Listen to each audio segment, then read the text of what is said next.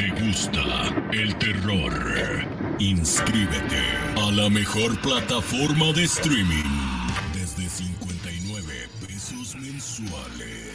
2.99 dólares por mes. Entra a https dos puntos diagonal diagonal umbra.stream y disfruta del mejor mundo del terror.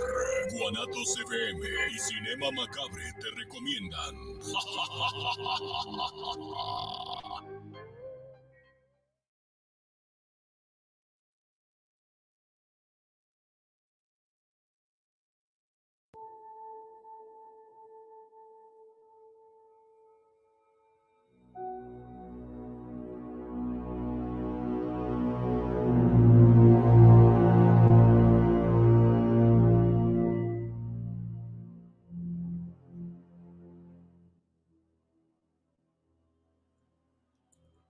Hermandad Macabre, bienvenidos a esta mesa espiritista de Cinema Macabre, como todos los sábados. Y aquí está, ah no, aquí está Chich. ¿Cómo ¿Cómo estás, mi Serge?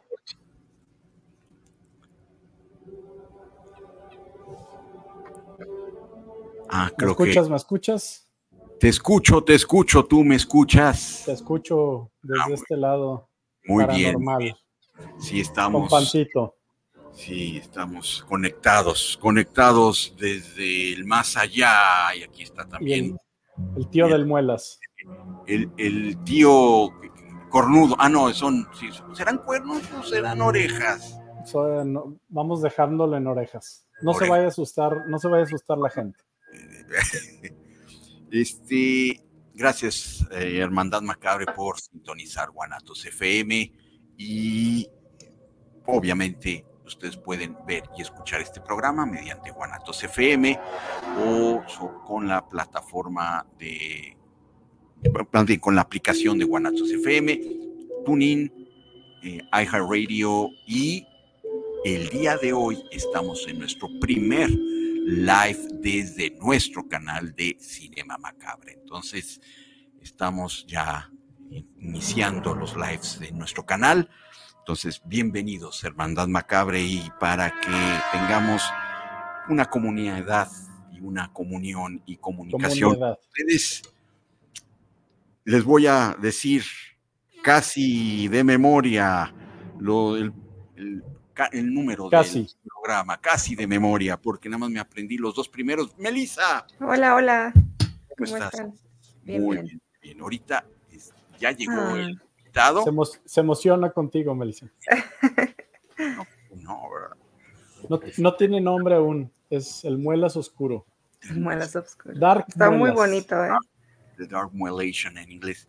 El, el invitado ya llegó, nada más que tuvo un- ahorita un tema pendiente con su automóvil, pero ya llegó, entonces no se preocupen. Y Hermandad Macabre, por supuesto, comuníquense con nosotros y al teléfono de Guanatos FM, más bien el WhatsApp, es el 33 17 28 01 13. 33 17 28 01 13 para tener un diálogo con nosotros y por supuesto para que se lleven la película de Centauros Video. Centauros Video hoy nos trae una película de terror, la cual es La reencarnación. Ahorita nuestra producción se va a encargar de poner la imagen de la película y Centauros Video tiene dos sucursales, una que está en Ocampo, número 80, entre Avenida Juárez y Pedro Moreno, y unos pasitos para adelante en Avenida Juárez 577, entre Enrique González Ortega y 8 de julio. Sus horarios de lunes a sábado de 10 a 8.30 y los domingos para que no se quede sin su película de 11 de la mañana a 8 pm. Entonces, participen todos los que viven en la zona metropolitana de Guadalajara para llevarse la película de la reencarnación. La Reincarnation. La reencarnation. Clavel. Ah, mira, lo que pasa es que ahorita la producción estaba encaminando a nuestro invitado, Julio Groten. Por favor, por favor. Sit down, sit down. Qué internacional mi, mi, mi search, oye. Soy poliglota. Poliglota. Del, el- pues que, este, O del colectivo. colectivo con arte. Muy bien. Contarte. Contarte, o sea, contarte. Yo te quiero contar, Campanita, campanita para search.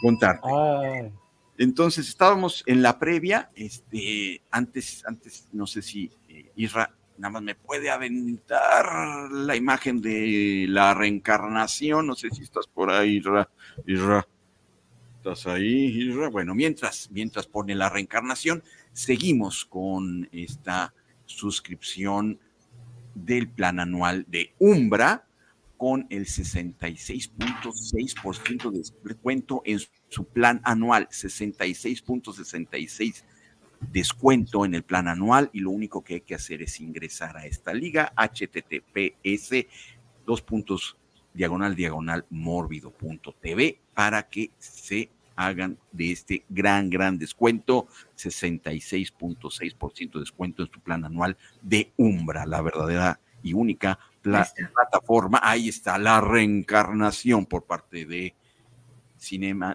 Macabre y Centauros Video, campo número 80. Entonces, ¿qué tienen que hacer? Mandar un WhatsApp a el número de Guanatos FM 3317 280113. Esta es una promoción nada más para los que viven en la zona metropolitana de Guadalajara porque tienen que ir a recoger su película. Y bueno, estábamos en el tema de Umbra, entonces recuerden, Umbra tiene 66.6% de descuento en su plan anual. Únicamente tienen que ingresar a la liga https dos puntos diagonal diagonal mórbido.tv para que se lleven este descuentazo. Todavía está activo desde ahorita hasta las 10, 10, 10 de la noche. Entonces aprovechen ya para unirse a la conversación de Umbra. Cruza el umbral de la verdadera plataforma del terror. excelente mi search. Julio, mucho Hola. gusto. ¿Cómo estás? Bienvenido. Bienvenido. A esta mesa espiritista y cedo los micrófonos para nuestro MC, Chich. Con gusto. Julio, primero un gusto, bienvenido. Gracias por acompañarnos. gracias. Decimos en vivo, aquí decimos en muerto, aco- acompañarnos en muerto en Cinema Macabre. El programa se compone, Julio, de seis partes. Nuestro número seis, que nos gusta, como la promoción de Umbra de 666, eh, donde vamos a ir llevando diferentes secciones. Y justamente la primera es la recomendación de la semana o no recomendación. Esto es, ¿qué te ha gustado de los últimos semanas, meses? En nuestro caso, normalmente, pues es lo que vimos esta semana. Y pues dejamos al invitado, Julio Groten, que nos acompaña y ya daremos el espacio para que nos platique eh, del colectivo, nos platique qué, qué hace. Entonces, eso es al final y tenemos una entrevista que se llama la entrevista macabre, Julio, que es para ti. Es una sorpresa. En los últimos minutos te haremos las seis preguntas en seis minutos con seis respuestas de Julio Groten.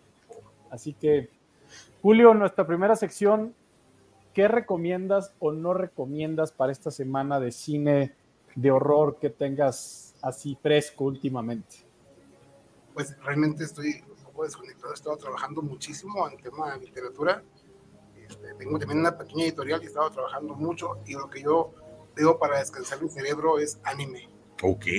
Bien, ¿Esta playera es de Attack of Titans? Sí, Attack on Ok. Titans. Sí, claro. ya va a terminar, ya va a terminar, ya casi. ¿Sí? Yo pienso que será lo que recomendaría. ¿no? Sigan viendo Attack on Titans, está bien interesante. Está, está Sí. como sudando, llorando. eh, Ahora en noviembre sale el capítulo 30, ¿no? O el, Sí. No recuerdo el número, pero sí, sí está por salir nuevo Sí, capítulo. de la última temporada del 30, creo que el, el sí, es más, no sé si hoy o mañana justamente sale el último capítulo que creo que va a estar en dos partes de Attack on Titan. Y yo estoy viendo, bueno, estoy viendo eso y estoy este, Demon Slayer ya lo vi, pero lo sigo, lo vuelvo a ver. Lo vuelvo a ver, sí, claro. Una joya. Sí, eh, y sobre todo porque cuando lo pongo mi esposa se va al cuarto, entonces ya me quedo solo, Ok. me echo mi chela a gusto. Este, ya de repente ya me habla, ya cábate la chela, vente a acostar. Ya pasan las 12. Así como Cenicienta, después de las 12 ya no puedo estar en la sala. Oye, y para los que no hemos visto Ta- Attack of Titans, un- una breve sinopsis de qué es lo que podemos esperar. Porque Bueno, es yo te soy historia- sincero, yo nada más veo pues los memes y todo. Attack on Titans, que es una historia futurista, una- un futuro distópico, donde en un momento dado surgen gigantes que empiezan Ok. a devorar a la humanidad Ah, y bueno, no tienen casi casual. casual, sí, es algo que pasa todos los días en Japón, ¿no? Y entonces la humanidad se reduce a un porcentaje muy mínimo, creo que 3% de la humanidad, y, y habitan en una, en una única ciudad que hay, gigante, ¿no? Bueno, así es el principio, no te voy a contar todo porque me tardaría unos meses contándote toda la historia, pero eh, pues ya la humanidad se, se queda en una sola ciudad muy grande, ¿no? Que tiene varios distritos, y en un momento dado reaparecen los, los gigantes Eh, aparece un, un gigante titán muy grande que, que tumba el muro y vuelven a penetrar las defensas. Y otra vez el devoradero de gente. Y, y esos cuates, los gigantes no tienen muchos puntos débiles, solamente un, un corte en la nuca. ok. Y entonces es un- para alcanzarlos es, tienen que, tienen que este, No, pues, generar un tipo de, de sí. estrategias para poder... ah, pues no pueden volar, Matarlos. con unos ganchos para colgarse así y, Sí. y andan a través de los ganchos, unos hilos metálicos, giran y los toman por detrás y les cortan en la nuca, pero es- o sea, en el intento mueren muchos, ¿no? Entonces, es una guerra siempre en, en desventaja. Y a mí que me- lo que me gusta mucho de este tipo de historias es cuando nos muestran cómo somos los seres humanos en situaciones bien complicadas. ¿no? Hay gente que se cobarde, gente que se vuelve valiente, eh, y salen las peores cosas de los seres humanos. Sí, ¿no? sí, sí. En las crisis es donde o te unes o te... Sí, y, bueno, luego ya contaré un poco de mi experiencia con el tema de cosas eh, adversas. Muy bien, adelante. muy bien. Coming soon, para que no se de- despeguen, hermano. Y Me- Melissa, A ver, yo déjenme les comparto la imagen. Esta está en ah, una plataforma que, bueno, ahí ya hasta dice el nombre en Paramount. Es de Pet Cemetery Bloodlines. Eh, no sé si ya, si ya la vieron. ¿Sí la viste, Chich? Ya la vi. Yo sí la ¿La vi. viste? Me gustó más que la última. En Como, esta te como en tres partes la vi. ¿Te quedaste dormido?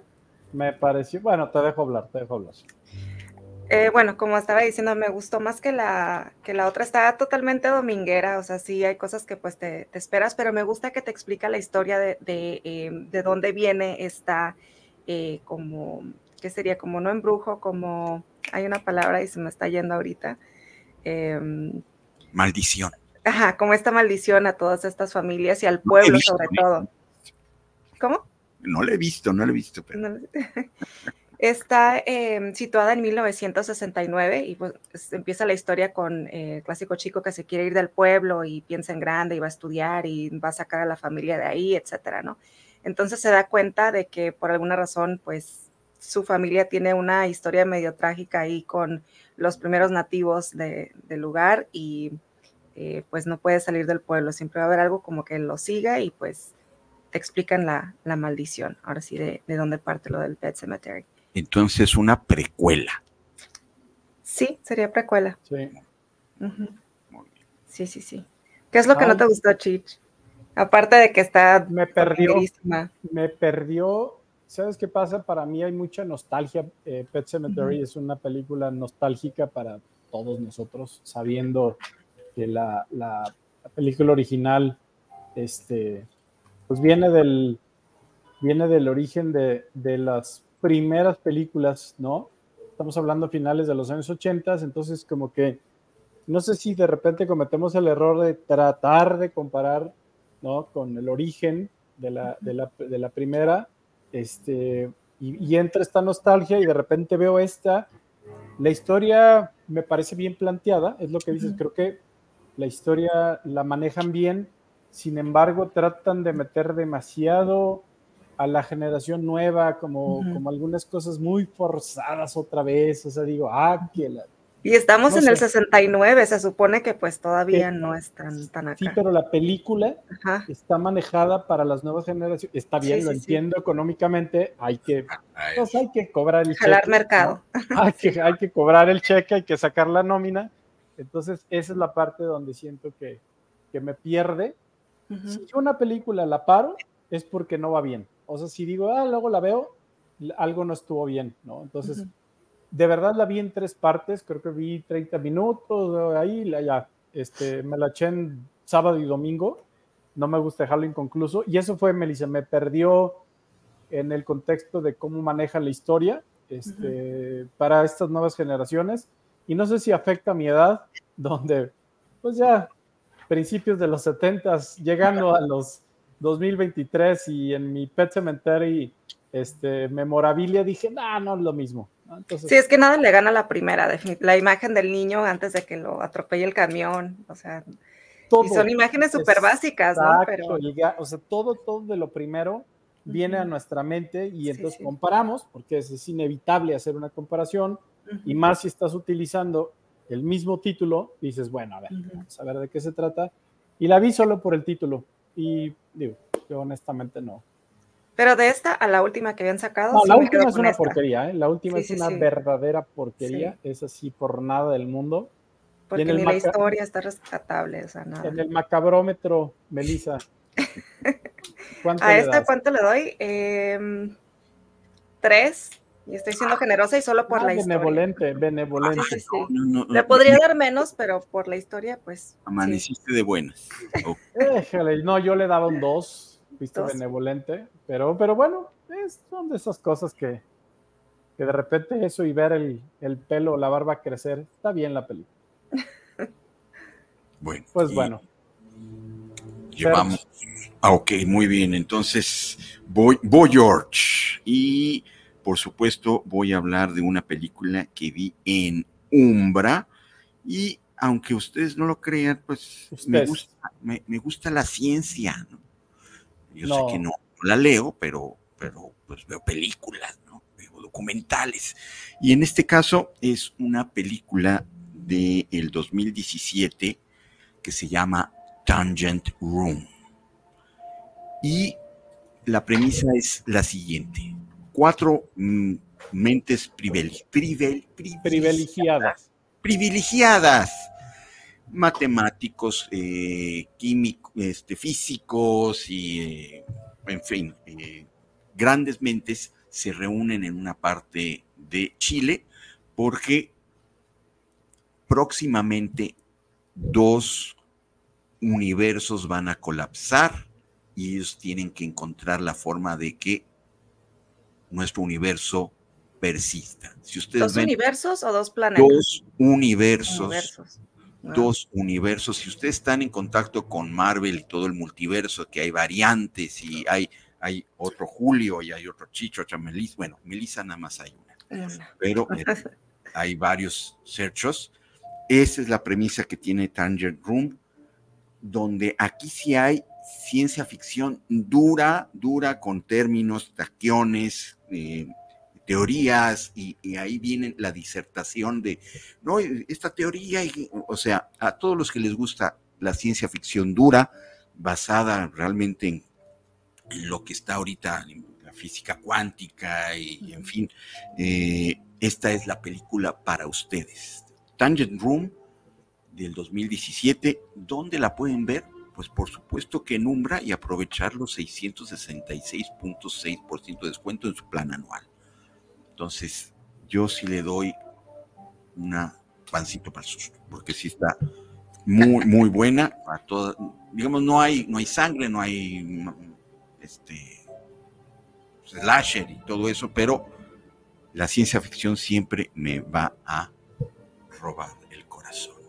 Y más esta que está ahora sí bien fundamentada en cuestiones de ciencia ficción. Ah, creo que se, Ay, se acabó. Ah, la Ay. señal. Ya, Sí, ahí está. Muy bien. Ahí, mira, eh, aquí hay Ya un regresaste. multiverso. Un colapsó un multiverso, la- la- el cuerpo de Julio con la cara del Chichi. Así más o menos se trata esto. Este, en Umbra, por supuesto. Y Macabrómetro de, Chan- de Tanger Room. De pancito para el susto. Una, y además, ¿sabes cuánto dura? Dura una hora. Pues lo que es, está eh, para echárselo en una nochecita, para después ir a la meme. Este, muy, muy buena, grandes actuaciones. Hay un giro de tuerca impresionante al final, que no se los voy a spoilear, por supuesto. Entonces, eh, sí, vean. Y puesto en nuestro capítulo 2, el haiku para esta película. ¿De veras? Por supuesto, porque siempre hay Seguro, seguro. segurolas. Híjole, bueno. Alista la modo. campana. Sí, lista, por favor, Melissa. Em, macabrómetro de Tanger Room. Eh, pues yo le doy tres, tres machetazos y si me siguen en Letterboxd van a poder ver ahí también eh, las estrellitas que le puse, que en este caso son tres, tres le pusimos. Ahí no hay haikus, ¿verdad? Ahí sí hay haikus porque ¿En serio? Letterboxd se puede poner una reseña y yo pues, pongo mi haiku. El Sí. mismo haiku que van a oír aquí lo pueden leer en Letterboxd. Búsquenme como Bajo su propio riesgo. Les va a encantar. Bueno. Híjole, yo traigo, les vengo manejando algo que pocas veces en la vida eh, nos toca. Creo que la última vez que pude decir que vi algo tan bueno fue con A Dark Song. Ok. Y después de A Dark Song, creo que esto llega a una de, la, de mi top 5 mejores películas de horror en la vida. Ya me puse nerviosa porque siempre que dice algo así es una No, no, no, no, no, no, no, no, no. Es, ¿Estamos en es- o qué? A ver, la vi el viernes y sigo en shock. Es cuando acecha la maldad. Jamás Sí, dice- había oído. ¿De qué año A es? ver, es más, es- la voy a apuntar. Para Acaba ver. de salir. A ver, a ver, voy a, me voy a ir por partes. De entrada, la estrena Mórbido, ¿ok? Ok. Se estrena en la cartelera de Mórbido. Es una película del 2023. El director es un director cineasta argentino que se llama Demian Rugna. Eh, y me queda cortito con la palabra maldad dentro del título. Es, Ay, yo, creo Ay. que, yo creo que es una de las películas así me levanto todas las mañanas. más malévolas que más me han llegado a la médula, que me han marcado. Ya para que algo me asuste, el, el momento de tensión, el scary moment, se mantiene de principio a fin. No voy a spoilear absolutamente nada porque echaría toda la basura para ustedes si no la han visto. Eh, para mí sería una de las mejores películas de los últimos 20 años, así de horror. ¿De qué va cuando se echa la maldad? Bueno, de entrada, eh, gana en Sitges en 2023, eh, se lleva el premio eh, Mejor Película en Sitges de, de la sección de Cine Fantástico. Demian Rugna creo que nos viene a traer algo que es todavía eh, mucho más penetrante, que es el famoso hoy en día el género de, hor- de horror rural, un poquito como lo que hizo Huesera, ¿sí? Que es traernos esta parte cultural del horror del día a día, nada de cuestiones de fantasmas, de cosas que luego de repente ya es muy complicado que nos den miedo. Este. Yo creo que hemos visto tanto y nuestro cerebro, yo voy a hablar por mí, ya está tan maleado que difícilmente algo me va a causar tensión o me va a causar horror. Hacía muchos años, y quiero decir años, que no sentía este miedo, esta tensión. El nivel de tensión de la película es altísimo. Em, las escenas son totalmente inesperadas. Si yo hiciera una película que dijera, no, no puede ser, hay que hacer esto, esta película hace lo que yo hubiera pensado que habría que hacer. Tiene un final perfecto. Perfecto es perfecto. No, no puedo hablar mejor de esta película. Y, creo que la cinta va, repito, en el horror rural, nos habla de esta creencia de los seres humanos que pues todos de alguna manera en algún momento tenemos en la mente acerca de si existen las posesiones demoníacas, de que si existe el mal como tal encarnado en un ser vivo o en un objeto. Entonces, bueno, todo transcurre en un pueblo eh, alejado de la sociedad, de esos pequeños pueblos rurales, repito, pues al ser una película eh, argentina, pues es una película de cine latino, eh, raya absolutamente sobre el lado del horror psicológico, pero, ahí viene, pero no es para estómagos débiles. ¿Hay crueldad animal? No hay crueldad animal, afortunadamente. Así la voy a aguantar. Humana, hay crueldad humana.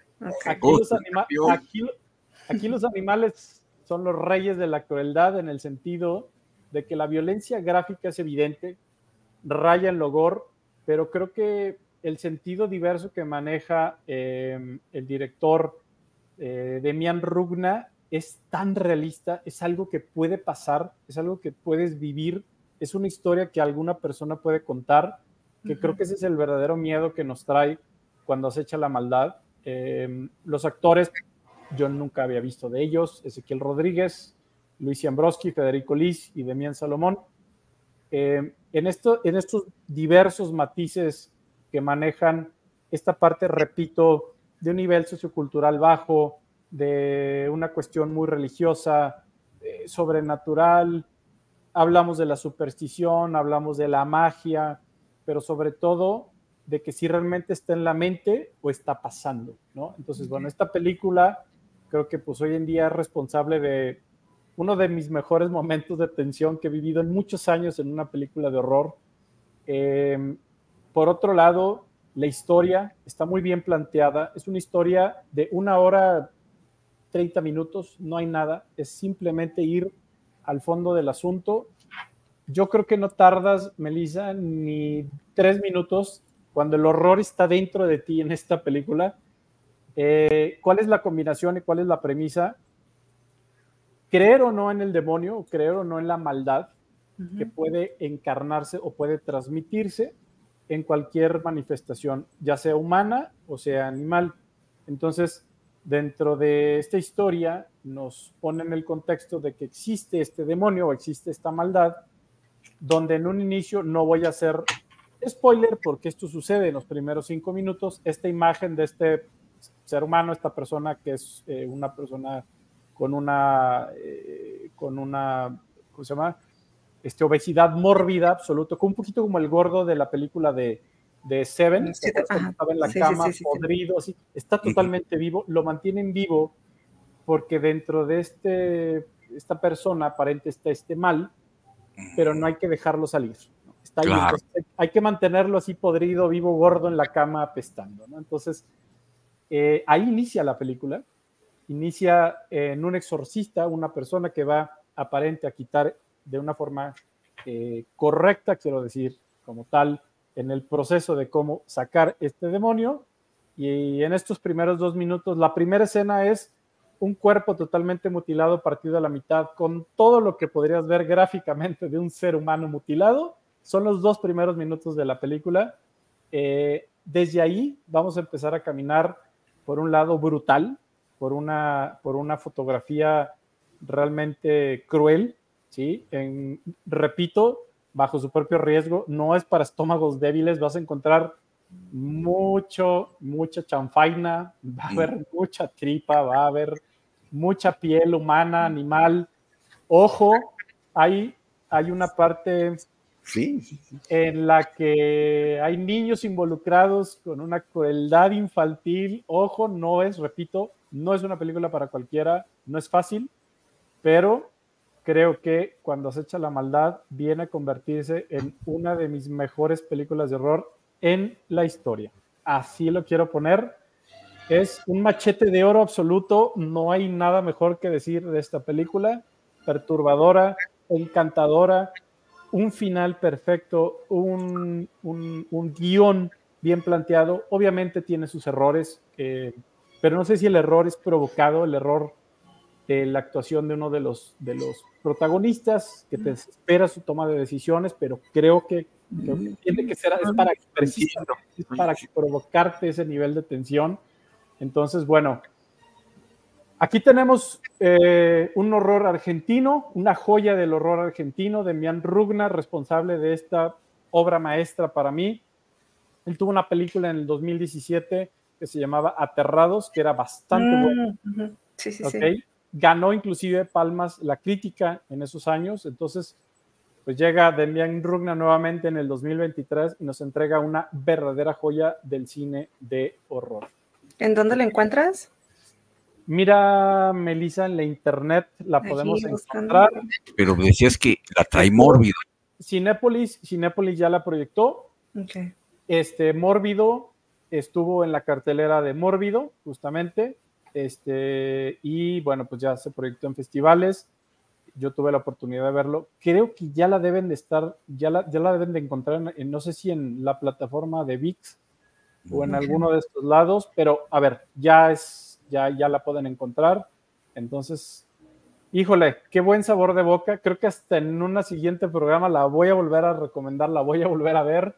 Repito el título, Cuando acecha la maldad de Damián Rugna, horror argentino. Aquí es cuando te das cuenta que el cine latino, el día que quiere hacer una buena historia, que quiere tener una buena idea, se puede hacer con un muy bajo presupuesto y nos mantiene al filo, al filo del horror, de la crueldad, de la maldad.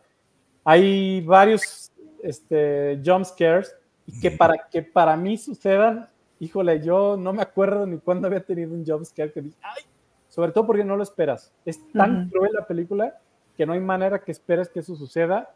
Ya no voy a spoilear más, pero esa es mi recomendación de Machete de Oro a la yugular.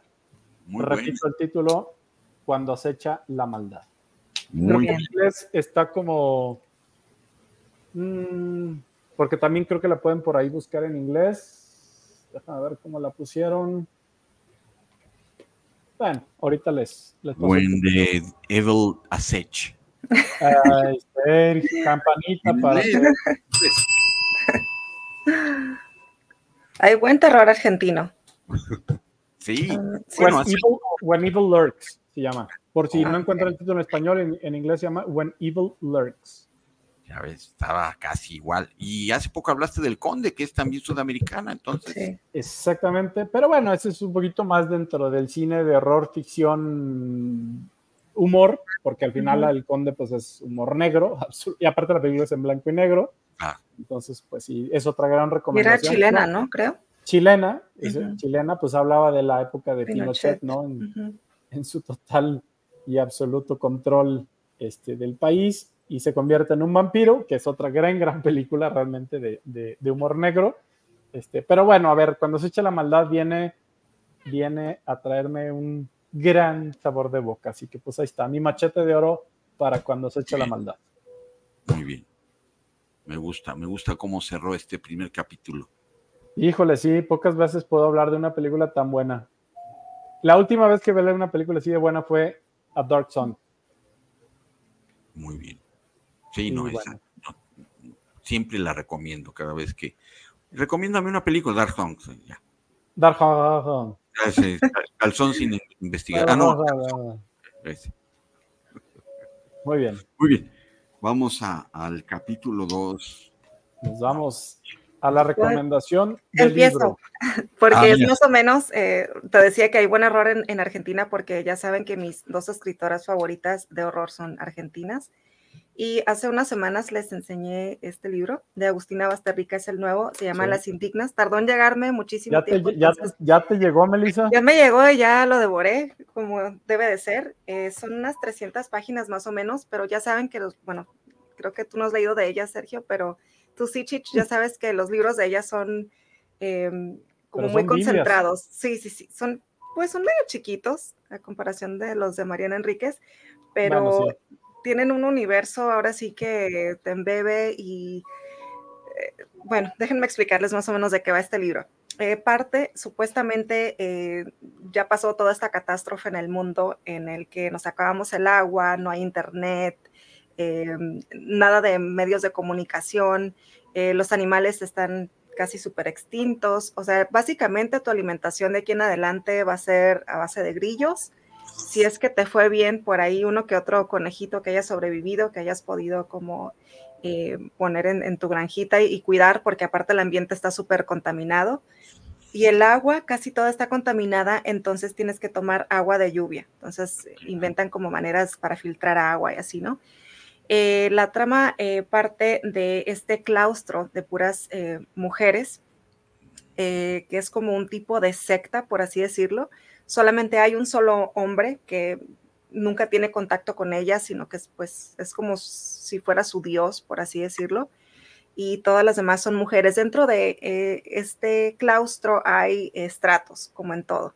Aquí lo raro es que las que están más arriba de la pirámide eh, llegan a ser mutiladas. ¿Por qué? Porque se supone que como manejan este tipo de conexión con la naturaleza y con el mundo, eh, va a haber mujeres que, por ejemplo, tengan que estar muy concentradas en sus pensamientos, entonces les van a, perforar los tímpanos para que no tengan eh, cosas que las estén como eh, llamando la atención del exterior, ¿no?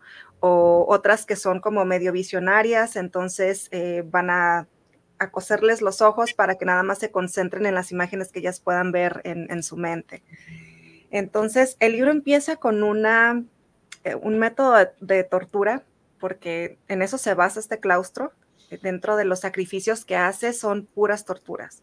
Entonces, el primer sacrificio que ella te maneja es uno que a mí me hubiera vuelto loca porque eh, conlleva meter el montón de cucarachas en tu, en tu almohada y coserla. Entonces, dejar como unos hoyitos muy chiquititos para que ellas empiecen a salir en la noche y pues se te metan en todo donde puedan en tu cuerpo o hasta te muerdan.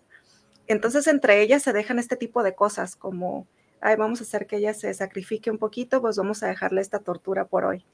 Todo el libro es así. Tortura de escuchar a Arjona 24 horas pues no, no había radio, ya acuérdate, ya no había ah. nada de electricidad, etcétera. Entonces, em, de ahí parte la trama, es, son puras, puras torturas lo que maneja, eh, cómo ya hemos hablado de sectas, cómo es que te van lavando el cerebro para que Em, romperte y tú puedas aceptar como toda esta nueva religión que te, te están ofreciendo. Em, es un final muy inconcluso. Al final, pues, este, no se los quiero spoilear mucho, pero sí te deja entrever que al parecer sí como que la naturaleza se regenera y, pues va el mundo de, poco a poco. Pero, híjole, es que está como unas dos rayitas abajo de cadáver exquisito. Eh, si te acuerdas, Chicho, más o menos de qué era el cadáver exquisito. Pero creo que a pesar de que se maneja en una época de, o sea, ya apocalíptica, yo creo que sí hay muchas cosas que vivimos ahorita, como eso de las mutilaciones o eso, o sea, en otro sentido, ¿no? Pero no sé si me explico. Es como a veces aceptamos no sé, eh, modas o Instagram o lo que sea, solamente como por seguir en cierto eh, gremio y realmente eso te va mutilando todo lo demás que eres. ¿Sí, sí me explico la idea más o menos? Pues está buenísimo el libro si lo quieren eh, apartar, leer. Ya tiene una semana aquí en México, así que pues denle una oportunidad. ¿Nos repites el título, Melissa? Sí, Las Indignas. Y por ahí lo voy a subir a, nuestro Instagram por si quieren verlo. Ajá de el autor Agustina Basterrica. Perfecto. Sí, sí, sí. Pues a Serge no le pregunto, pero a nuestro invitado sí le pregunto. A ver, eh, ¿qué recomendación literaria? ¿Algún libro, alguna recomendación que nos tengas, eh, pues que tengas presente, Julio, que hayas leído últimamente, que digas, esto sí lo recomiendo? Tengo uno muy interesante. Eso. No traje dos libros, pero puedo recomendar este. Se a, ver. a ver, vamos. Ah, aquí, mira.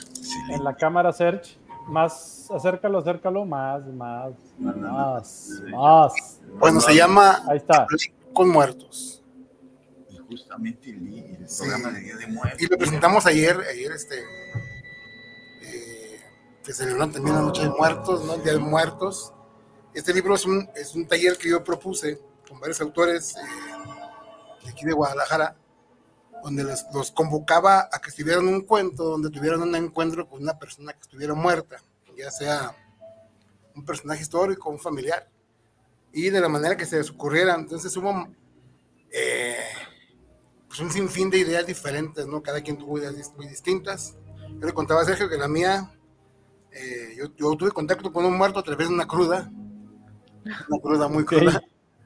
Y desperté en una cama virreinal, siendo mujer y siendo amante de Morelos. Ahí tuve una charla ah, caray. una borrachera con él. Este, un poco de humor macabro, pero cada quien tuvo ideas muy diferentes. Este, hubo, fueron 13 autores los que participaron, y entonces pues, está recomendable, es algo totalmente literatura independiente de aquí de Guadalajara, en un proyecto cartonero, yo soy cartonero, y es muy, muy raro. Hay nada más 100 ejemplares en el mundo, ya vendí 70 ayer. Ah, a ver, ¿cartonero? Cartonero. Cartonero, o sea, ¿de qué, ¿Qué significa cartonero? Yo hago mi, trabajo con cartón reciclado. Oh, ya, ok. Eh, cada, cada libro se cose a mano, se pega a mano, se pinta a mano, todo se hace de manera artesanal uno por uno. Entonces yo hago ediciones muy cortas porque es muy, muy cansado, muy complicado. Y ah, creo que sí se va a poder distinguir más. A ver. Que, tenemos el brillo del paquete. Ah, ahora ah, sí. Sí, sí, sí. Levántalo un poquito más, Serge, para, porque nos tapa el banner. Ándale, perfecto. Y sí, está. Creo que la, la, celebridad más importante que, que pasa, que, que, trabaja ahí, se llama Sergio Fong, que es mi maestro de literatura, Sergio Fong, no sé si lo conocen. Hace un cuento sobre una medium, que fue como la forma que él habló con un muerto. ¿ah? Hay formas muy interesantes, hay necromancia, hay cosas muy tristes también, cosas muy brutales, entonces está recomendado. No se ve que el tema aquí era terror, no estaba muy este, relacionado con eso, ya les contaré más tarde lo que para mí es terror. Muy Oye, hiciste 100 ejemplares, ya se, sí, son 100 ejemplares. se echaron 70, pero ¿dónde pueden conseguir los otros 20? Conmigo a través de... de, sí, faltan 20, ¿no? 30, quedan 30 todavía. Por eso digo. Ayer tuvimos la presentación, entonces este, se entregaron pues, a, los, a los autores lo que, los quisieran para ellos, para repartir entre ellos, y me quedaron 30 ejemplares que no, que no vendí ayer. Y este, está, muy recomendado, me ay, se disputó. Ah, caray, ok. Es que está hecho con láser. Ah. Este, bueno, no pasa nada. ¿Cómo es el tuyo? Ok. Ah. lo vas a tener que pagar, Sergio. ¿eh? Eh, pinto en acrílico, luego lo paso por un grabado láser y termino con una, una baño de laca, pero es muy, este, muy es completamente independiente. Y, ya hemos tenido varios escritores independientes de la escena de Guadalajara. Y pues también por eso estamos aquí en Cinema Macabre, para abrir y, este, eh, extender lazos con toda la comunidad. Y pues sí, aquí estamos en ese, sentido. Y este, pues está recomendado, está bien extraño. No es nada de lo que se hace normal, es algo diferente. Y este, pues sí, es lo que recomiendo el día de hoy, hablar con muertos. Es una antología siamés. También tiene un, tema siamés. Se llama antología siamés porque dentro del taller, cuando, cuando ya hicimos el, primer cuento, hicimos un juego donde cada quien pasó su texto a la izquierda y el compañero de la izquierda reescribió el texto del compañero de la derecha. Por eso era, el, taller se llama taller literario de desafío lúdico, porque era como un juego, como un desafío, como...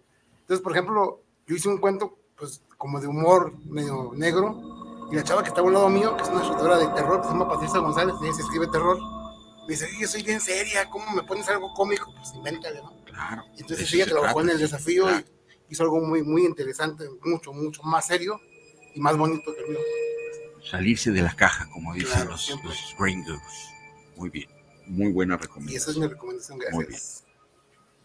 Y aquí se los dejo para que lo tengan. Ah, muchas gracias, Chich. Gracias. No, no, ahorita una dedicatoria estaría, estaría bien. Chich. buenísimo. Bueno, yo traigo un libro que eh, lo inicié ah, en el, principio de semana, me llegué, ya lo había ordenado, no había tenido, la verdad, tanto tiempo. No es, no es un libro que debemos tardar tanto, es un libro de dos, tres días para acabar. Estamos hablando de, por aquí voy a compartir la imagen para que nos ayude nuestro Isra Macabra a compartirlo. El libro se llama, creo que la luz no lo va a permitir demasiado, pero ahorita eso nos va a ayudar. El juego, el juego. El libro se llama, el libro se llama Timekeepers. Timekeepers, el autor es eh, Simon Garfield. ¿Y de qué va el libro?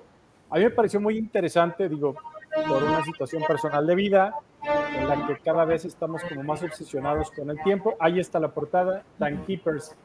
Y es un libro que trata acerca de cómo este, en cada época, en cada década, o simplemente desde el origen de que el hombre tiene el sentido del tiempo, cómo se ha manejado el sentido del tiempo, ¿no? Esta obsesión que el, que el mundo tiene acerca del sentido del tiempo y nos va narrando desde los egipcios, ¿no? En la época de, del antiguo Egipto, este, de cómo llevaban el sentido del tiempo, cómo la parte de desde el Mediterráneo, Mediterráneo se fue llevando, la época romana, o sea, te va haciendo una cronología, este, después como en William Strachey, que nace a principios del siglo XVIII, eh, inicia ya con este sentido del tiempo del reloj, eh, y bueno, pues ahí toda esta, toda esta parte histórica de cómo el tiempo ha sido pues el verdadero demonio para el ser humano, ¿no? Porque al final es, creo que esta frase que dice, no hay muchas cosas, el tiempo no tiene precio, muchas cosas en la vida, el tiempo nadie te lo regresa, pero realmente pues, ¿qué es el tiempo, no? El tiempo es un número, ¿qué es el tiempo? Entonces, este libro nos, nos pone en ese mood como de realmente eh, pensar o hacer una introspección acerca de qué significa el tiempo, qué tan relativo es para ti, como cuando decimos, este, ya llega al final del año y el tiempo se va más rápido, pues qué diferencia tiene con enero, qué diferencia tiene con el verano, este, cuál es verdaderamente ese sentimiento que dentro del cerebro, que dentro de los seres humanos eh, tenemos como sentido el tiempo, el tiempo para ti, Sergio, para ti, Julio, para ti, Melissa, no es el mismo que el mío, ¿no? Ah, claro que Creo que esa parte es bien interesante y eso es a donde nos lleva el libro, cómo en cada una de estas partes de, la época de la historia, eh, el tiempo es muy diferente, ¿no? El tiempo es más rápido en unas, en unas décadas, el tiempo es más... Hoy en día el tiempo es, es una cosa, es una vorágine, ¿no? Eh, es una situación en la que todo mundo se va y como, como, como gorda en tobogán en su día a día. Em, pues hay muchas bromas ahí atribuidas a Groucho Marx. Este, viene muchas referencias de profesor Anthony G. de Harvard, del Scientific American, en una parte que habla del tiempo de una forma un poquito más científica. Eh, hay, una, hay una sección del libro que ya llegué acerca de cómo una fotografía es el único medio para conservar el tiempo detenido, ¿sí? Eso este, me parece muy interesante como verlo así, como una foto simplemente eres tú detenido en el tiempo, ¿no? Te ves una foto tuya de pequeño y dices, ay, mira qué bonito. Pues hablando en esos multiversos, pues ahí estás tú, ¿no? Estás detenido, te estás viendo 50 años después, entonces... ¿Cómo me ¿Qué, representa en ese momento que tú estás viendo esa foto 50 años después? Tú de bebé es increíble, ¿no? Esa percepción de decir, ay, o sea, yo cómo me hubiera imaginado, no sé, 50 años después viéndome en esa foto. Y bueno, el libro de Time Keepers, inclusive de una parte eh, de, un neurólogo, de un neurocientífico, también hablando cómo el cerebro percibe tu día a día, eh, pues eso es Time Keepers. Es algo muy fresco, bien en dibujitos, Search, o sea que si, lo puedes ver. Sí, es apto para ti. Sí, es apto para ti, pero bueno, al final es esta cadena que el día que se inventó el reloj, con esta cronografía del 1 al 12, pues nos tiene atados, ¿no? Como nuestro día a día, la agenda, la hora del trabajo, checar tarjeta, godino, ¿no? Es el tiempo el que marca tu, tu día, tu vida y es, ah, de repente dices, ¿qué pasaría si no hubiera el reloj? ¿Qué pasaría si no hubiera el tiempo? Nos guiáramos como en la época de vamos a seguir la estrella polar o simplemente vemos el sol, ¿qué pasaría? Pues eso es, de eso se trata Timekeepers. Lo pueden ordenar por ahí en la A, donde todos pedimos cosas, de la A a la Z. Y pues una recomendación muy, muy a gusto, algo muy, muy rápido de leer. Este, y pues bueno, esa es mi recomendación de la semana. Timekeepers de Simon Garfield. Muy bien. Y para cerrar con broche de oro este segundo capítulo, por supuesto que está la palabra ladra. Voy a pedirle disculpa aquí a Julio Groten, que él sí es escritor, pero este, desde hace varios meses escribo junto con Chat OGT un haiku para la película reseñada, y en este caso es Danger Room y la palabra ladra. Te puedes tapar los oídos, Julio, si gusta. Room atrapa. Misterios en la mente yacen dos burbujas. La palabra ladrón. como, dicen, como decimos Masaki y yo, lo mejor de todo esto es que... que ya acabó. Se puede volver a leer. No, no, no, no, no. Así, vamos a Oigan, así. Hay saludos, Hay saludos. atrasados, ¿eh? Ah, Bastante. Justamente quería dejarlos, Melissa, para el corte antes de. Si quieres, Ah, ok, aviéntate ok, ok. uno. Venga, Melissa. Yo, ok. Enrique Pedrosa, saludos desde la Ciudad de México para Cinema Macabre. Saludos a todos aquí escuchando su tema. Bien, Enrique, gracias. Valentina González, saludos para el programa, saludos para Cinema Macabre, en especial Almuelas. Valentina, tú eres una Valentina por poder mandarnos un saludo y más para tu servidor. Beso chimuelo. Aquí el tío, el tío no habla, el tío nada más ve. ¿eh? Sí, sí, bienvenido. Cuando gustes, cuando gustes. Yo me echo eh, Manuel Coronado, saludos desde Tonalá y participa para el, el- la película de Centauros Video. Para el programa, saludos para desde Tonalá para el programa de Cinema Macabre, saludos para Sergio y a todos los presentes. Entonces, gracias y presentes los saludan. Julieta Martínez, saludos para el programa. Saludos desde Zapopan Centro por su espacio que están tomando. Saludos, ¿Quién Julieta. participa para la Estamos película? tomando, miren, aquí tengo Almuelas en una taza. Y también aquí Ay, sí es el bueno. Aquí está, aquí está Almuelas, aquí está Almuelas. para tomar, mira, pancito, Regina, Regina Valtierra, saludos desde Acayucan, Veracruz. Primera vez que los escucha y quiere enviar su saludo y su felicitación. De mi lado te, vas, te va a mandar saludos Pancito para el susto. Aquí está. Y saludos. Está fónico. Está fónico.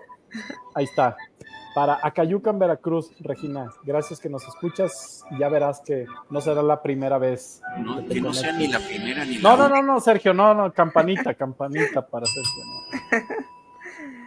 Bueno, pues continuamos con nuestra siguiente sección, en la cual, pues, un poquito, voy a, voy a hacer esto en dos partes porque todavía no me toca, todavía no me toca jugarlo. Ok. Eh, nuestra, nuestra tercera parte, Julio, es videojuegos o juegos de mesa. Tú eres, eres gamer, eres videojugador, no eres, te De gustan los juegos? videojuegos, definitivamente. Sí. Y yo también. Ha sido complicado y además más adelante vamos a dejarlo en el misterio. Más adelante voy a contar por qué ha sido complicado, pero me gustan los videojuegos de estrategia. Ok. Mm, Bien. ¿Alguno que nos recomiendes? Estoy jugando Rise of Empires. Ok.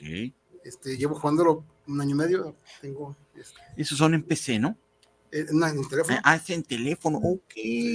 Lo voy a descargar. Sí, tengo un pequeño reino por ahí ya muy poderoso. Ok. Muy bien. Sí. Eso. No, pues, pues justamente, Julio, nuestra, nuestra tercera sección es esa. Yo en esta ocasión traigo un juego de mesa que yo había estado esperando. De verdad tenía, yo creo que un año y medio, cerca de los dos años que había estado agotado. Hay dos versiones. Ahorita les platico. Voy a subir las fotos. Nuestro Isra Macabre atrás de los controles. Pues si estaba agotado, descansó dos años. Eh, te voy a platicar, Sergio. Bueno, este juego se llama Nictofobia. Ok.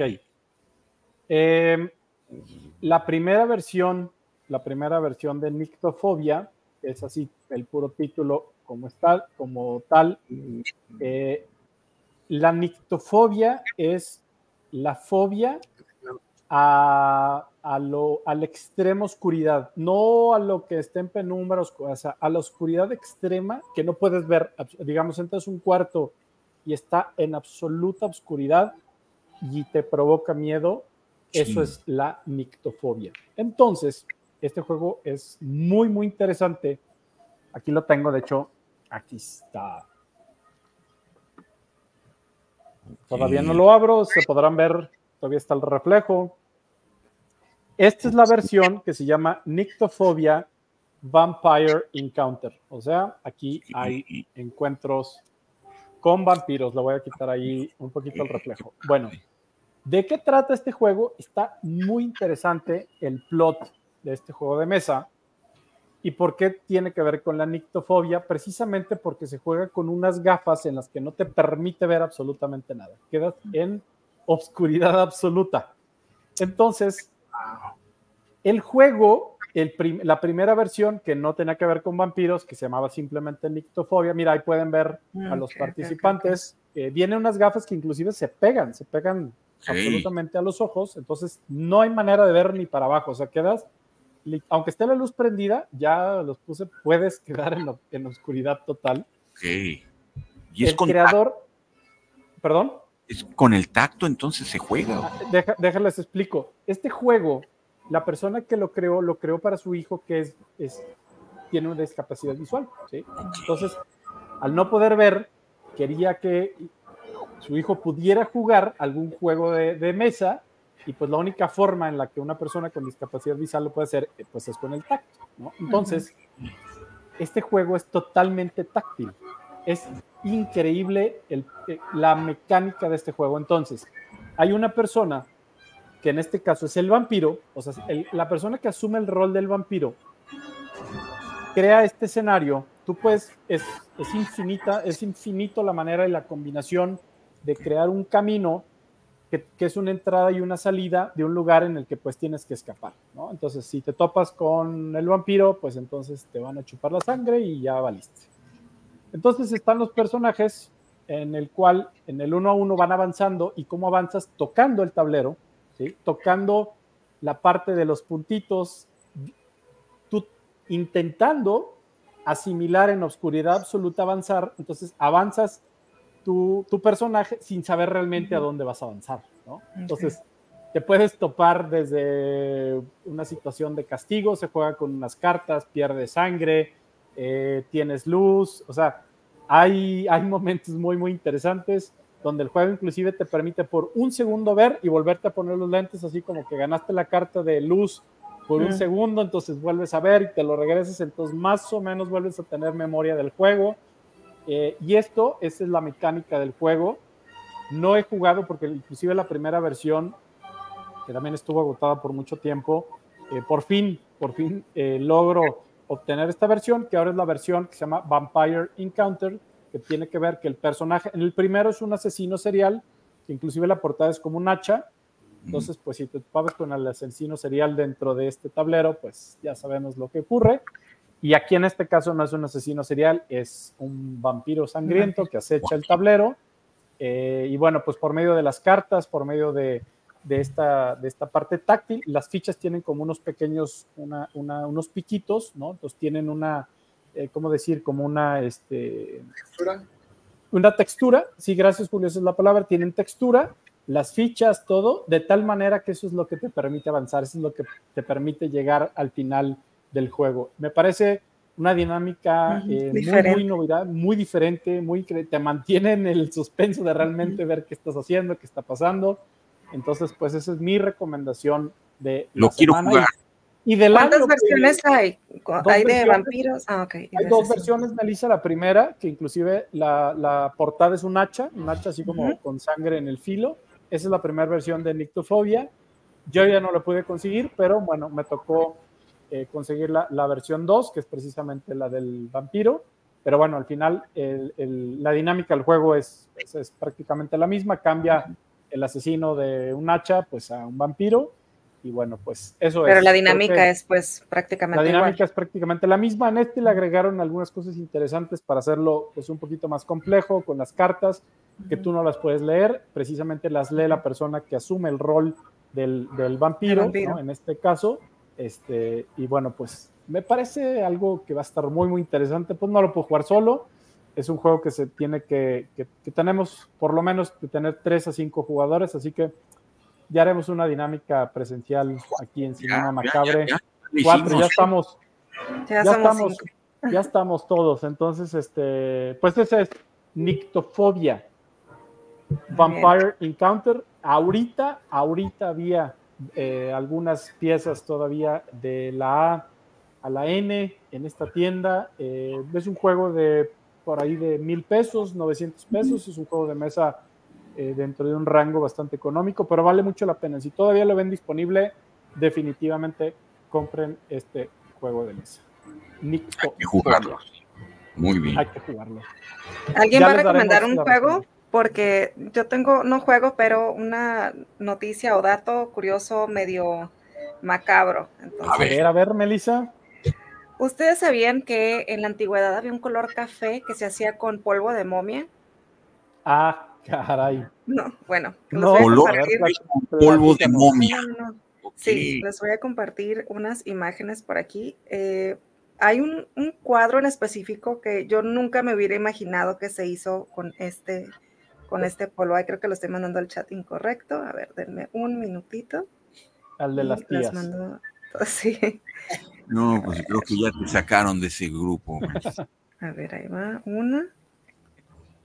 Y Oye, sí, pinturas que ustedes ni se imaginan fueron pintadas con este polvo de momia. oye, Polvo entonces. de momia. Ah, Y la última es la que menos me esperé. Ok, este es un tubo pues viejito. Se supone que se dejó de hacer porque obviamente pues las momias se fueron acabando Claro. y mucha gente que ya se daba cuenta de dónde, porque el color era mami. Entonces decías, bueno, es el, el- el nombre del color, ¿no? Pero ya cuando se fueron dando cuenta que sí era con polvo de momia, eh, pues ya como que era medio, pues medio extraño, ¿no? Tener una pintura ahí en tu casa eh, sabiendo que tiene polvo de muerto por ahí. Las segundas la segunda imagen, o sea, vean este, es totalmente... Melissa, me tienes, me tienes anonadado en la segunda porque eso sí no lo hubiera imaginado Sí, jamás. yo tampoco, aparte por el tema, ¿no? La Es toma de como la la, Bastilla. libertad La y todo es El- la toma de la Bastilla del 70 y 80, 1700. 1800, ¿no? No, es antes de 1800. No, de el cuadro, Jean digo, la pintura. El cuadro es De de, Eugene de, Delacroix. de, 1700 de Jean-Baptiste Lallemand. ay, otra vez, ¿cómo? ¿Cómo no oí bien? Jean-Baptiste Lallemand. Y es- De la es- yo, yo no me hubiera los imaginado. pectorales son de momia. Dímelo. Los pectorales, no. ¿Qué? Sí. Esos pectorales son de color momia. Pues Sí, sí, podría ser. sí. Pues. Podría ser. Y pues sí, en general, muchas, muchas pinturas. eh, Delacroix. eh, sí, Delacroix. Es del Este, 30, perdón, esa- Melissa, tienes toda la razón. Sí, es 830, ¿no? 1830. 830 de- está en Louvre, es una de las obras tal cual de la toma de la Bastilla. Sí, sí, sí. Entonces, imagínense, cualquiera de nosotros podría tener, si no sé, sus abuelos les heredaron algunas pinturas por ahí muy viejitas, todavía puede ser que estén pintadas con esto. Oye, ¿ya no existe esa pintura? No, O sea, ya no. Dejó de no. hacerse en 1964. O sea, ahorita alguien que Hace tenga poco. todavía un poco de esa pintura ya es así como una reliquia y guardarla. Sí, Yo creo que en Guanajuato siguen habiendo. ¿tú crees? Pero imagínate, estamos hablando que en el 64 se dejó de fabricar, o sea, pinturas todavía, no sé, por decir, de Andy Warhol, por así decirlo, podría contener Picasso. eh, Dalí, sí. Entonces, si Dalí preguntaba, oye, pásame café, ya no hay, tráete la momia. ¿Así? Imagínate. Ponerlo. Sí. Café momia. O sea, y aparte ya vi es mommy, Sí, sí, brown, café momia. sí, sí. Ok. Bueno, Dato Bueno. perturbador. dato Muy, muy macabre, interesante. me gusta, me. Bast- De, de la sección Sí. de datos perturbadores. Sí, porque imagínate que vas al museo, o sea, sí estás admirando la pintura, pero ¿cuántos cuerpos se necesitan? ¿O cuán- ¿Cuántas partes de cuerpos diferentes están ahí? Y puedes decir que un familiar está en esa, en ese, en esa pintura. Pues sí, no sabes. Sí, Nunca sí. lo sabes. Digo, eso que acabas de mencionar, Melissa, eh, tanto pensar que estás trazando un lienzo con un ser humano, ¿no? Pues calcinado y hecho pasta, Sí, como sí. también cuántas obras nos hicieron con sangre humana, ¿no? Que el rojo, tal cual, rojo sangre, ¿no? Ah. Y hay muchas obras que se pintaron con ese rojo sangre, pues tenerlo ahí en tu casa, no sé qué tan buena idea. Pues bueno, sí, me gustó. Buen me dato, Melissa, me encantó esta historia del, del café momia. Café momia. Sí. Me gustó, me gustó la, la nota macabra. Ya después me puse a pensar, bueno, ¿y si en los cuadros de las iglesias estuvieran pintados con esto? Por supuesto. Es lo más claro. Ay, Es lo más seguro. Me voy a ahorrar el comentario, pero yo creo que eso y hay muchas cosas más con las que pudieron haber estado pintadas. Sí. Muy bien. Pero bueno. Pues llegamos ya, cruzamos la cintura del programa, Chich. Bastante, ya son 7, 10 de la noche para aquellos eh, que apenas por alguna razón se perdieron esta primera parte de Cinema Macabre. Nunca es tarde para conectarse al horror. Hoy tenemos un invitado de lujo, Julio Groten, de Contarte, ¿correcto? Sí, entre otras cosas, sí, claro. De, entre otras cosas, eh, Contarte, y ahorita nos va a platicar, eh, ahorita en un momento más, nos va a platicar Julio Groten de su trayectoria, este, de contarte, entre otras cosas, pero por lo pronto ahorita que rebasamos esta cintura del programa, llegamos a la parte de el día, el tema de la semana, que hoy, pues precisamente que estamos a la semana del Día de, Muertos, eh, que fue el día de ayer, antier, ¿no? Jueves, antier. antier. Este, esta hermosa tradición de James Bond, de las, de las Catrinas, que no existía, pero pues ya hoy las puso de moda James Bond. Gracias, James Bond, por darnos esta hermosa eh, tradición. Pero bueno, entraremos a debate con eso.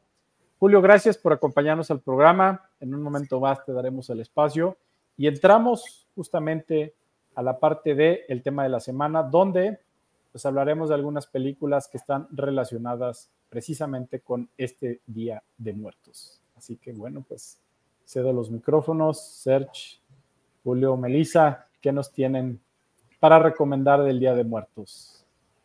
Pues este, tengo eh, para recomendar eh, una película de, pues, propiamente, propiamente de Día de Muertos no es, este, pero...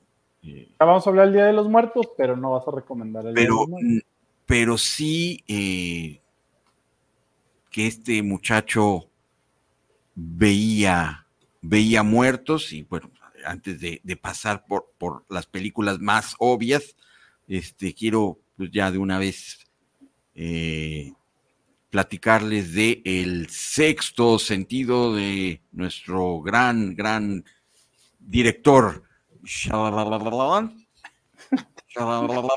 ¿O cómo se llama? Campanita, este, campanita para hacer. Este, de grandes películas como Old, ¿no? o como este. ¿Cuál tiene buena él? La aldea, la aldea me Esta. gusta. Esta. De Unbreakable. Ay, no. eh, y Old, y bueno, la última esta de, de la cabaña, No, malísima. en, en- en la H morada. Esta película es para Día de Muertos, no quiero spoiler nada, pero este, Sí, las vas a spoilear 30 años después. eh, hay un muerto, Ay, hay un muerto, Hay un muerto. hay un muerto en, en- Bueno. en los protagonistas. Creo que, creo que todos pasamos por esta película y creo que sí entra en este grupo de buenas películas que se generaron en los últimos 20 años. Pues de, de- ¿Cuándo es este sentido? 90 y Este, qué? ahorita te digo porque aquí está mi favorable. 96. Aquí ahorita esta No, es 99. del 99, del 99, este, con eh, Bruce Willis, Haley Hale, ¿Ya? Joel 24 años. Osment, eh, Tony Collette. Tony Collette, fíjate que aparece en esta película y no me ah, bueno, es la mamá, supongo. Este, Ajá. eh, El niño. eh, peliculón. Y pues tengo la gran, gran anécdota de que pues en pleno efervescencia de, en esta película, en, en la cartelera, pues le pregunto a, mi, mi hermana me pregunta si ya viste Sexo Sentido y sí, por supuesto, Bruce Willis está muerto y ella no la vio.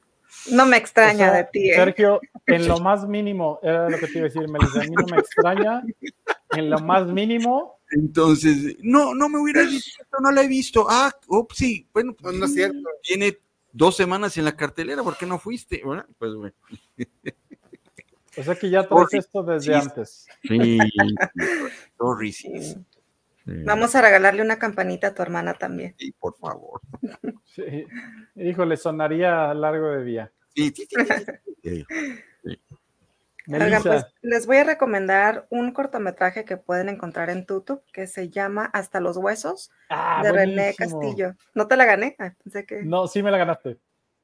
Está lista. Uh, pero bueno, pero está bueno. Hoy Ah, es el día de ganar. Melissa me la ganó ahora. estado. No, no, no. Bien.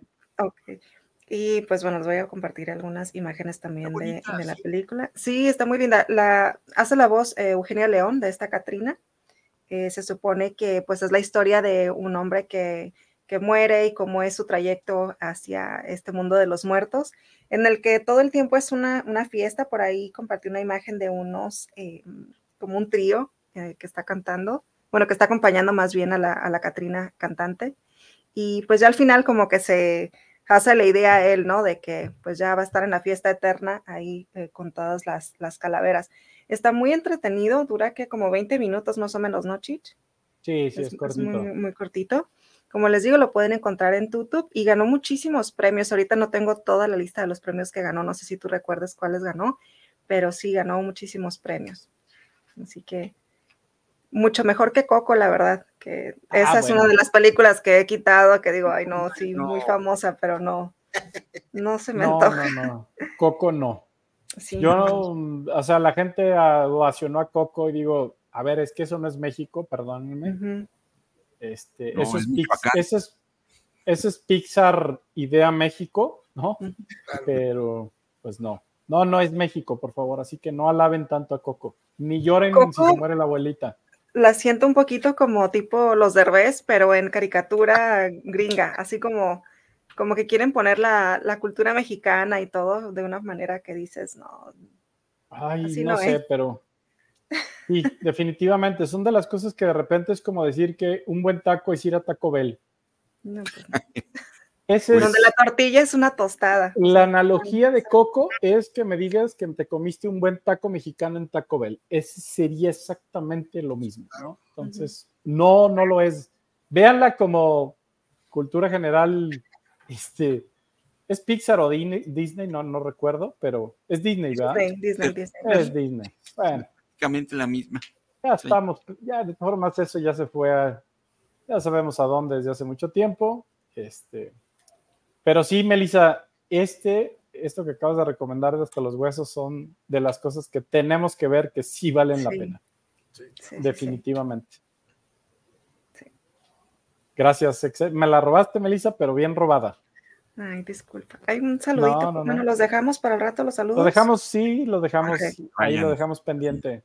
Serge, ¿qué tienes?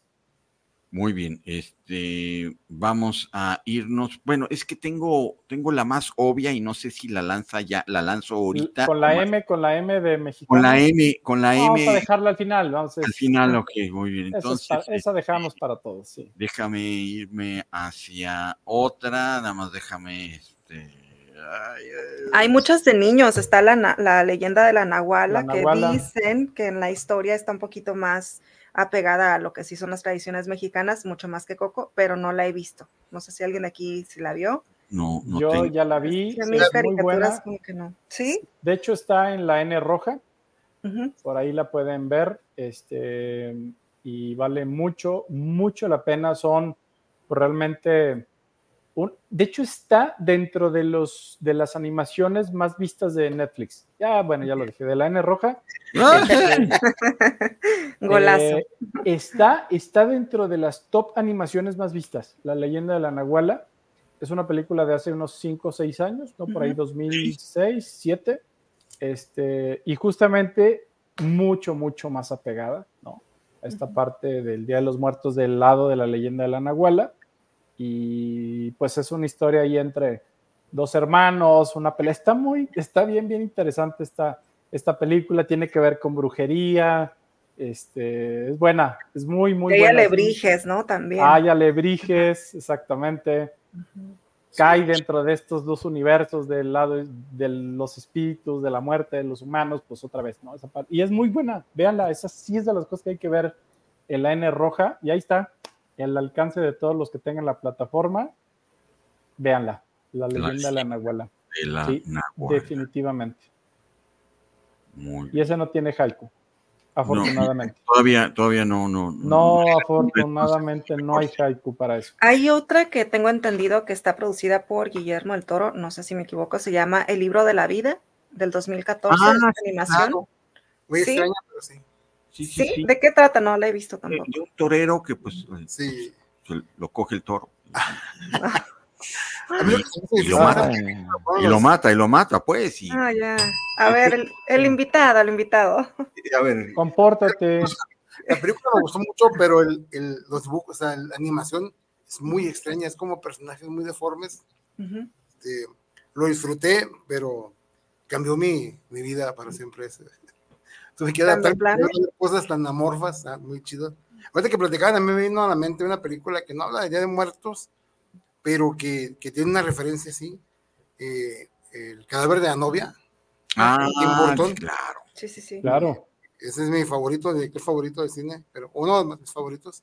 Hay una porción cuando están en la, en la cantina en la, con los muertos, ¿no? Se me hace muy mexicano ese tema, muy, muy secado del folclore mexicano. Se me, me vino a la mente y una de mis películas favoritas después de Jack sería esa. Es muy parecido a esa escena al cortometraje que les recomendé. Claro, sí. Sí, sí. Muy, muy, muy parecido. Ya no digo más. ¿Por qué? No, no, no. Es que en, re- en realidad este, hay un misterio que más tarde voy a desvelar, por el cual yo estoy como muy lejos de muchas cosas. Ya más tarde les diré. pues ya ya, ya casi llegamos Ya casi. a, a esa Ya, ya, parte. ya estamos a 10, 15 minutos de que nos Y es que entre más se hablan de esos temas, más los llamas, ¿no? Aquí nos puede decir Chich, ¿cómo no? Híjole, Melissa. Pero Ya le tuve- encanta timbrar la puerta, le encanta. Ay, ay, ay. No, créeme que estoy aprendiendo una lección este, que no debo de, de cruzar esa línea. Creo que la crucé demasiado y, y estoy pagando ahí una consecuencia que no tengo que pagar. No tenía por qué haber llegado a ese punto, pero uno, uno cree que no, ya no voy a tocar ese tema, pero sí, Melissa. Son las cosas que no hay que, que no hay que cruzar si uno no sabe a lo que se mete. Entonces, este, pues continuamos mejor con el Día de Muertos. Ok. Yo tengo otra película mexicana, empieza con M, pero no es, es esa que vamos a cerrar con broche de oro. Es de 1948 de el gran director Ya mexicano, habías nacido, el indio, Fene- todavía no, pero estaba, estaba, era un, querubín, era un querubín, era un, era un querubín, estaba, sí, eh, y esta película se llama Maclovia, junto con grandes actores del cine me- mexicano de la época de oro, es María Félix, Pedro Armendáriz, es una película, si bien es cierto, pues es, un- es un- un drama, eh, habla de, de- de el amor entre dos, de una pareja, pero todo, toda esta historia se narra y muy eh, hermosamente eh, fotografiada en Janitzio, en esta parte del- de Michoacán, justamente en estos días de Día de Muertos. Entonces, además de toda la historia, eh, pues sí, me- trágica de, de- de- de esta película de Maclovia, podemos ver retratada Janitzio y toda la, eh, pues, la tradición de- del Día de Muertos en Michoacán, 1948. Emilio el Indio Fernández, María Félix y Pedro Armendáriz, pues, un trío donde, donde lo pongan va a ser de calidad. Maclovia, Muy bien. Maclovia. Maclovia, que no es lo mismo que Maclovio Hudson de, de Luis de Alba. Ok. Mm, ¿eh? ¿Cuál es? Pero, este, El indio Guarín, pero Campanita, Ah, campanita. Ay, no veía la carabina de Ambrosio entonces. ¿Cómo no? Ahí salía. Soy Guarín, pero Bueno. me fijo. Muy bien. Em, yo también traigo, como Melissa, un pequeño cortometraje. Es un cortometraje que me parece de los mejores cortometrajes este, justamente del Día de Muertos. Lo vas a encontrar en el YouTube y justamente se llama De un jalón hasta el panteón. Eh, un cortometraje Oh, de Enrique Sañudo Paredes, eh, obviamente pues mexicano, lo firma en un formato de DV-Cam, eh, lo hace en una animación muy interesante entre blanco y negro y colores, eh, ya tiene desde el 2009 justamente, y tanto el soundtrack como la historia, pues una pequeña historia del Día de Muertos eh, de una familia cualquiera mexicana que pues se mete, hagan de cuenta Coco, pero bien hecho en ocho minutos. No necesitábamos lo demás. Eh, un mundo donde pues se festeja, donde ellos se dan cuenta que son festejados por los vivos, ¿no? Entonces pues dicen, pues si allá festejan, ¿por qué nosotros no? De este lado donde ya, donde ya no hay nada que perder. Entonces pues es una película pues, realmente llena de diversión, es una película pues hasta cierto punto alegre que toca el tema de revalorar los aspectos de la vida, de por qué se fueron, de que se arrepienten, ¿no? Y pues bueno, dicen, ya estamos acá, ya no podemos arrepentirnos de nada, pues vamos a festejar las cosas y pues de repente hay que ver cosas bonitas, hay que ver cosas que nos alegren y tal cual, creo que es, esta película vale mucho la pena, la encuentran en YouTube, es un pequeño cortometraje, no es una película, es una animación de ocho minutos, repito el título, de Un jalón hasta el panteón de Enrique Sañudo Paredes. Véanla, vale mucho la pena. Está muy bien hecha, es una película muy, muy bien animada. Eh, la, la, música, la musicalización y la fotografía es muy buena.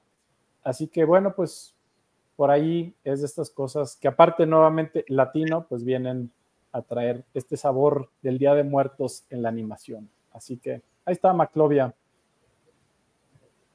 Ah, oh, se fue Salió. pero ahí está. Salió tarde, pero se, coló. Hizo un, hizo un fotobomb aquí para el programa. Buenísimo. Pues ya, ya dieron siete y media. Creo que valdría la pena pues poner en la mesa el postre de las una de las películas, yo creo que la película icónica, eh, pues yo creo que de lo mejor de este actor consagrado que ya en paz descansa, Lamentablemente. Ignacio López Tarso se nos, se nos fue, como todos vamos a ir un día ahí. Eh, así que pues, Serge, te cedo la palabra porque creo que este, la vamos a poder comentar los cuatro y estamos hablando nada más y nada menos de... Macario, por supuesto, Macario, la película justamente en Día de Muertos justamente una película que habla de la muerte, pero no nada más la muerte, sino eh, cómo en la, el, ser humano, este, pues siempre está tentado, ¿no? Tanto por el bien como por el mal. Hay que recordar que esta película, ahí están. Ay, pues la misma. Este, hay que recordar que primeramente Macario es de una eh, familia de, pues, indígena, ¿no? del México rural y pues tenían mucha, mucha prole, ¿no? Entonces comían poco y trabajaban mucho y todo se centra en que nuestro protagonista, Macario, lo único que quiere es comer un día como él quiere, hasta saciarse. Este, llega un momento en que hasta llega al extremo de decir, si no voy a comer como yo quiero, hasta saciarme, mejor ni como, ay, ay, vieja, ahí te dejo los frijoles para los niños, yo ya me voy, pero Macario, cómete por lo menos una cuchara, ¿no? Y el amor. Es que aparte tenía un montón de niños y te daban ganas de darles un chanclazo. Eran como, 10, 11 niños, ¿no? Sí, sí, sí, un tenía Macario? es que si no tenían para comer, ¿cómo van a tener para una tele? Claro. Oye, pero se, podían quedar sentaditos en su lugar, pero no eran de esos niños que parecían pulgas saltarinas en la mesa todo el tiempo, no, no, no. No, y en esa este pobreza extrema te preguntas, ¿por qué tienes 11 hijos? No digo, nomás Mira, eh, es que la vejita va hacia la florecita. Al polen. Sí, al polen. La, cigüeña se queda a descansar en esas comunidades.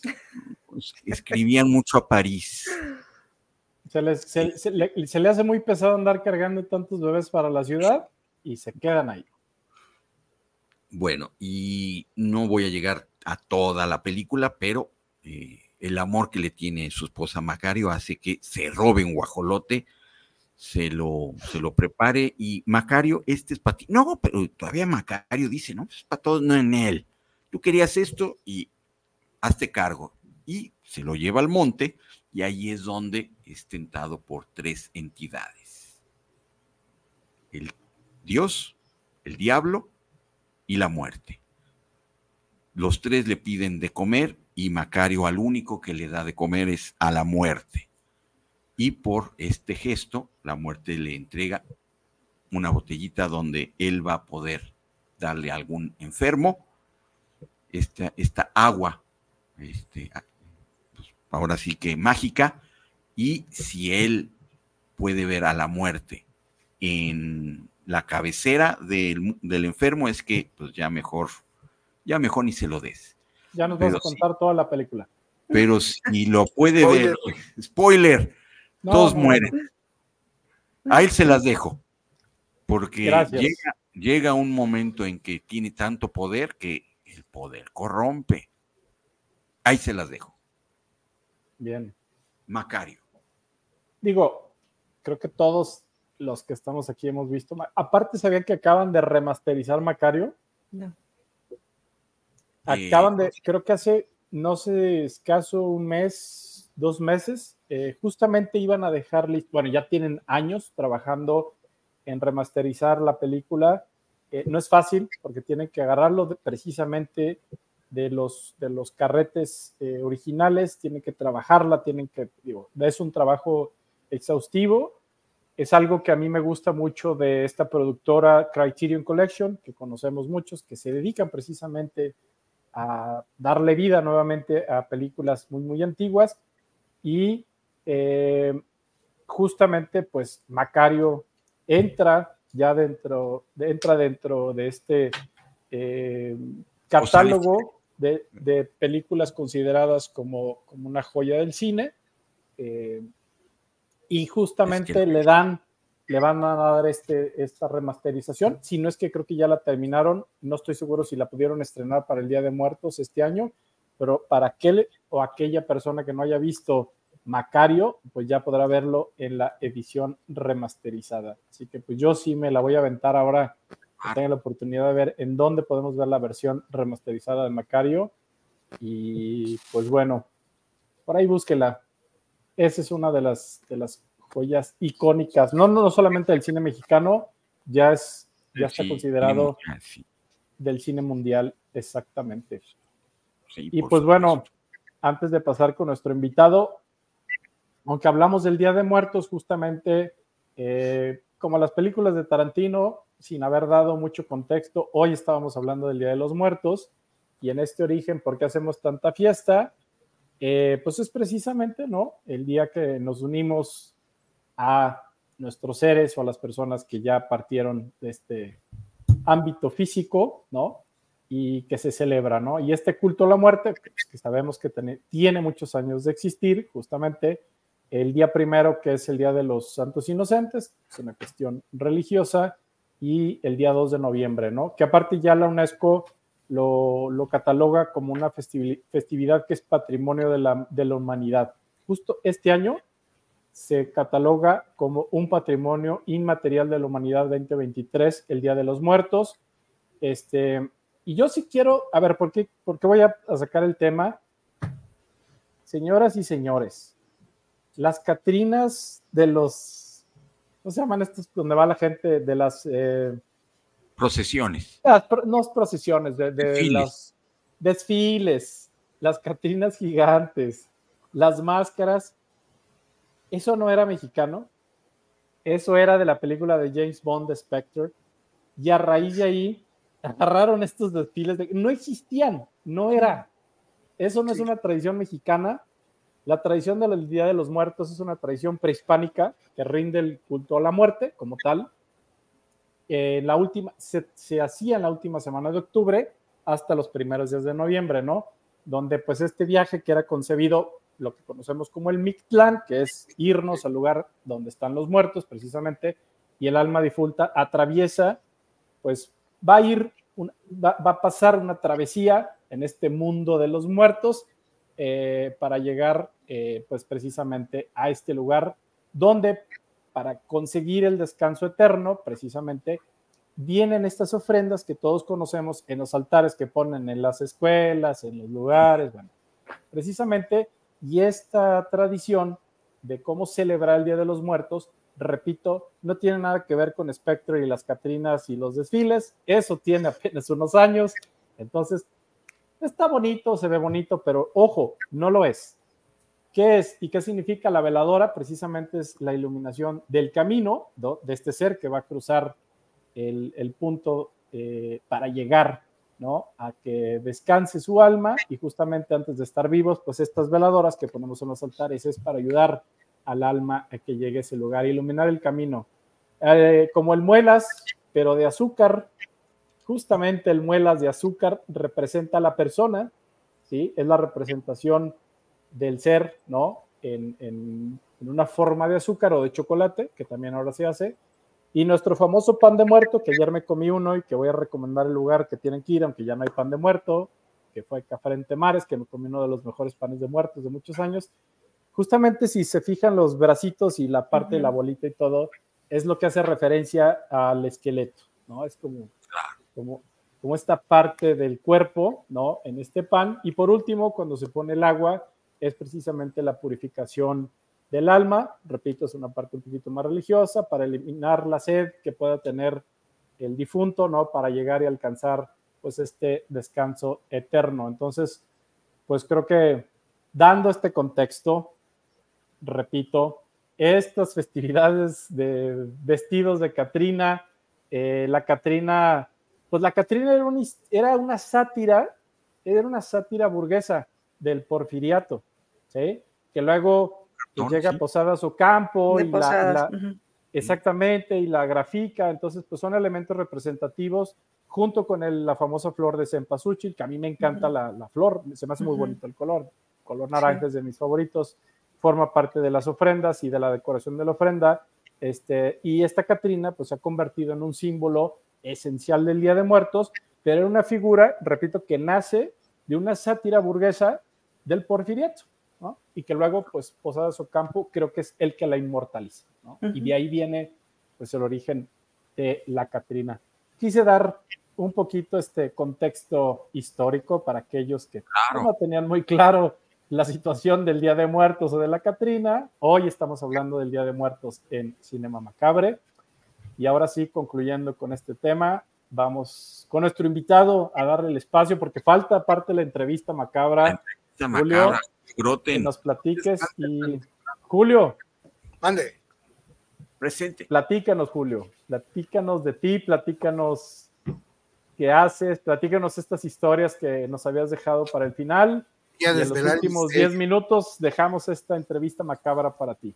Bueno, el blip de Avengers sí existe. Sí, a ver, ¿por qué? Yo tuve un blip donde estuve desaparecido 16 años.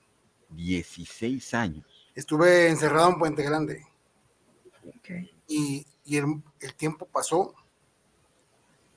Y cuando salí de ahí, el mundo había cambiado. Ya no había espacio para mí. Y, pero en ese tiempo estuve escribiendo. Y cuando yo escribía allá adentro, yo no escribía porque quería ser escritor. Eh, yo escribía porque quería dejar como testimonio de que existí, ¿no? Existí, estuve preso, pero se me llegó a morir, pues en mis cuadernos, ¿no? Y, un ¿Qué edad tenías cuando ingresaste? Ingresé a los 32 años.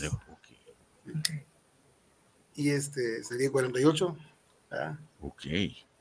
Y por eso es que hay muchas cosas que yo, muchas películas que no he visto, muchas series que no he visto, muchos libros que no he leído, hay muchas cosas que no sé. Y no sé si puedo decir palabras como las que yo hablo, pero bueno, voy a ser como... Me encuentro con que el mundo es muy tonto el día de hoy. La, toda la sabiduría, todo lo bueno se va quedando en la gente grande y los jóvenes de ahora no entienden nada. Eso que sale Macabro se me hace bien interesante que, que vayan a, a reeditarla para que la gente joven vea lo que ya realmente el arte, ¿no? Porque ahora ponen cualquier tontería y ya es arte. Y este y el arte viene del dolor, viene del sentimiento profundo, viene de, de cosas que la gente se, se quiebra la cabeza analizando, ¿no? bueno, yo, mi primer trabajo que hice ahora que salí, eh, se llama Noche de Perros Tristes. Les quiero enseñar un poco. Y, y me, me, está así como quemado, pero no ves.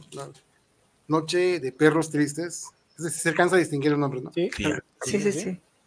Muy bien.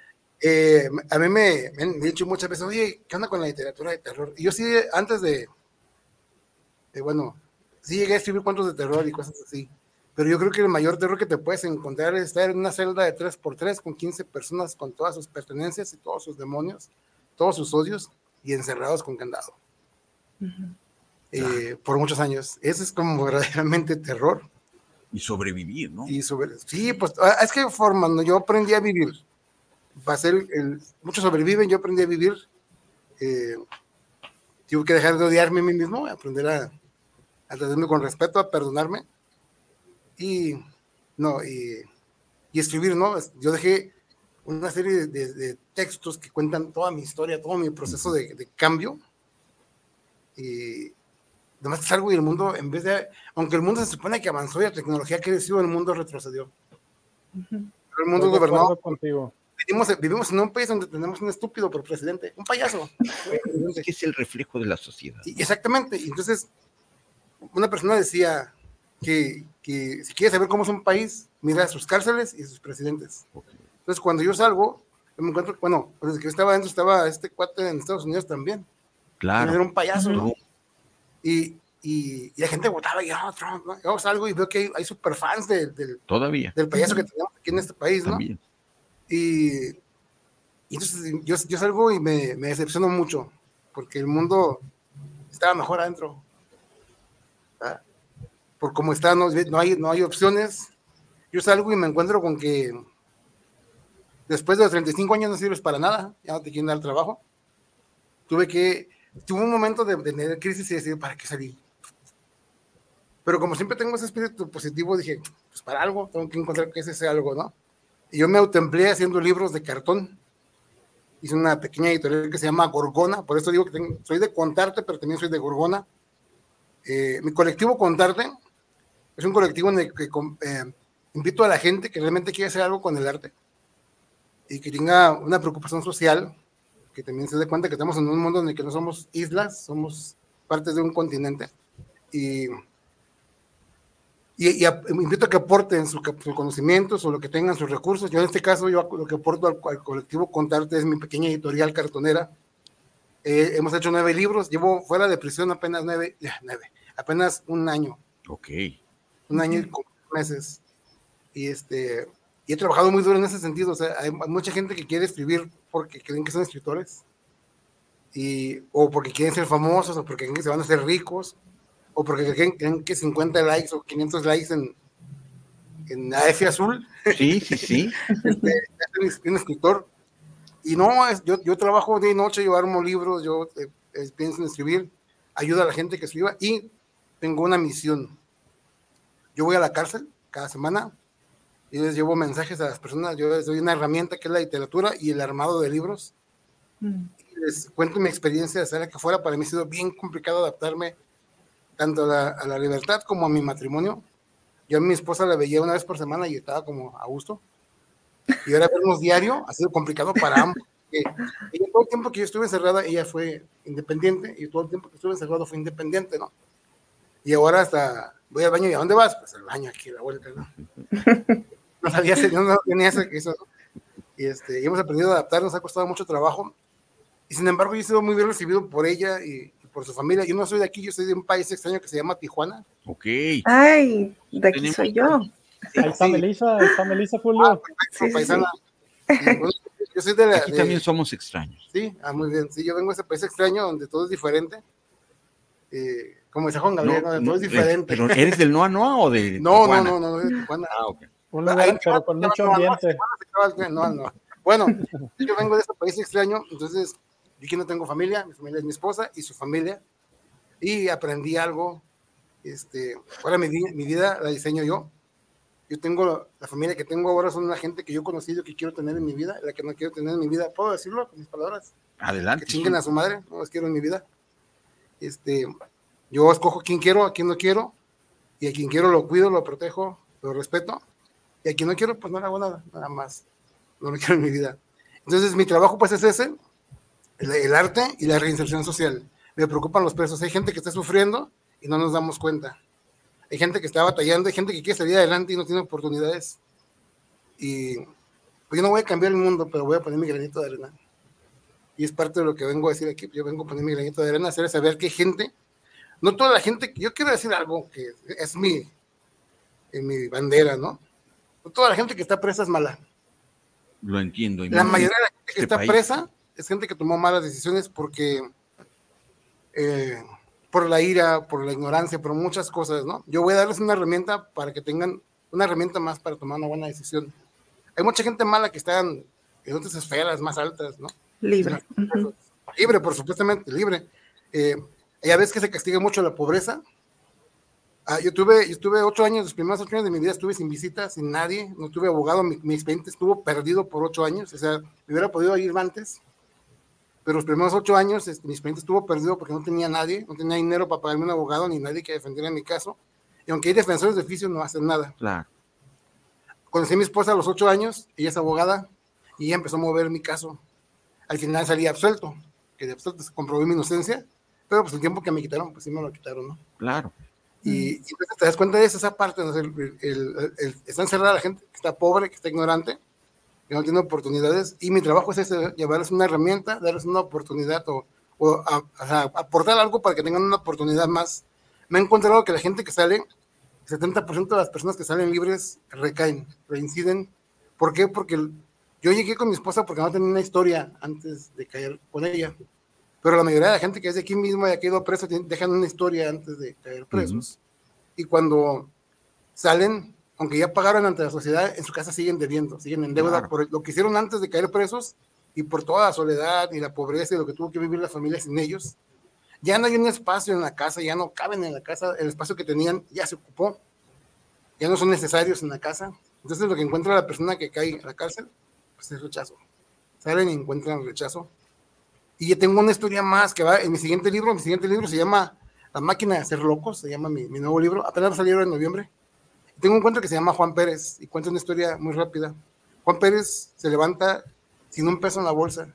Sabe que sus hijos van a tener hambre, son las 5 de la mañana y no tiene un peso y no tiene nada en el refrigerador. Y se sale desesperado a la calle pensando qué va a hacer. Y camina por la calle en la madrugada y encuentra que está una persona levantando la cortina de su tienda y lo asalta. Se roba aproximadamente mil pesos, por así decirlo. ¿no? Pero la persona lo reconoce, llama a la policía, lo detienen, el juez lo encuentra, lo vincula a proceso.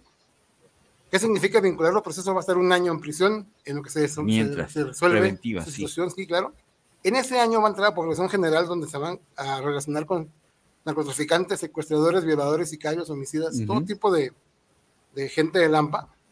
Y en, y en ese, en las cárceles, si tú vas a una cárcel, no, no va a decir penal de Puente Grande, cárcel de Puente Grande, no, dice centro de reinserción social. Mm. Hay un sistema pagado por los impuestos de la gente para que haya un sistema, para que haya un programa de reinserción que no existe, no hay herramientas. Y no es que sea mal el gobierno, no quiero hablar mal del gobierno. El problema supera el sistema. El problema es, hay demasiados presos y muy poca gente trabajando en pro del sistema. ¿Qué pasa con Juan Pérez? Juan Pérez probablemente salgan dos o tres años y no va a salir con muchas herramientas positivas. Va a salir bien conectado con el AMPA, va a salir con menos miedo a la cárcel, va a salir decidido a todo y si encuentra el rechazo, pues ¿a quién va a recurrir? A lo que conoce. Claro. Entonces, yo estoy, eh, tengo una, un canal de YouTube donde yo me, me, hago pasar, bueno, no hago pasar, me hago llamar gestor de conciencia de los derechos humanos de las personas privadas de su libertad. Y estoy gestionando el que haya un real sistema de, de reinserción. Si no lo puede hacer el gobierno ni bronca, lo hacemos nosotros. Convocar a la gente que realmente quiere ayudar, que quiere apoyar, porque el problema es que cuando Juan Pérez, todos los días, Juanes, todos los días sale Juan Pérez, salen muchos Juan Pérez de la cárcel. Tú no te das cuenta hasta que te toca que uno te salte, te golpee, te levante, te secuestre. Tú no te das cuenta. Puedes decir, me pasó el vecino y pues a mí me vale. Pero el día que te toque a ti, te vas a decir, híjole, ¿por qué no ayudamos a Juan Pérez a uh -huh, tiempo? ¿no? Es uh -huh. una enfermedad social, es una enfermedad eh, silenciosa, pero ahí está, ¿no? Yo estoy trabajando con eso y mi trinchera pues es tanto el arte como, como la divulgación en las redes, ¿no? Y, y mencioné la palabra ¿no? en el tutú. Perdón. No, y aquí estamos. Y bueno, eso es lo que yo soy. Mismo canal. Conté muy rápido porque es poco tiempo. las, las preguntas, creo, porque creo que Pero bueno, como 10 minutos. Y lo que yo hago Y este, y das talleres de, de doy talleres, doy talleres de, encuadernado, doy talleres de literatura. Eh, me tocó dar un taller hace un mes en, bueno, ser parte de un grupo que fuimos a dar un taller a cárcel de Tepa, ah, okay. sin jure, eran como 50 personas y hubo tres mujeres, fue, fue bien lamentable porque a mí me tocó dar el taller de creación literaria en prisión. Y entonces yo empecé a contarles y pues todos eran, todos llevaban poco, llevaban meses presos. Y cuando yo les cuento, no, es que el infierno es real, o sea, yo duré tanto tiempo, empezaron a llorar. Y, cuando se empiezo a contar mi situación y cómo escribía yo, yo decía, llegué a un lugar donde éramos, perdón, 8 mil internos, en celda éramos 15 por celda 3 por 3 y me sentía bien solo, no, todos se sintieron así como... Y me decía, me decía mi maestro, síguele, síguele, síguele. Y yo decía, no, mejor me callo, síguele, síguele. Y empecé a hablar y entonces de repente estaban llorando y empezaron a escribir y escribieron cosas grandiosas. Ok, claro. Porque, Por supuesto. Entonces, sí, es como muy padre este, ayudar, apoyar a la gente, porque todo el mundo, bueno, yo he escuchado mucha gente que ve las penales y dice, pues, ojalá que se pudran, ¿no?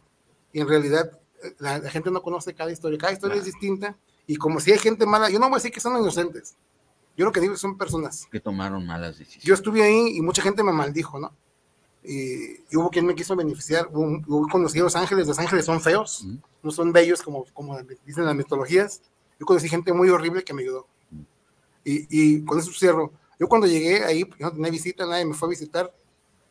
Y yo como sobreviví a través de los mismos delincuentes que dijeron, yo estuve donde tú estás, toma, te regalo un rollo, te regalo una cobija, te invito un café, te invito un pan. Ahí, me di cuenta de que los villanos eh, son otra cosa y no están allá adentro, están aquí afuera. Pues sí.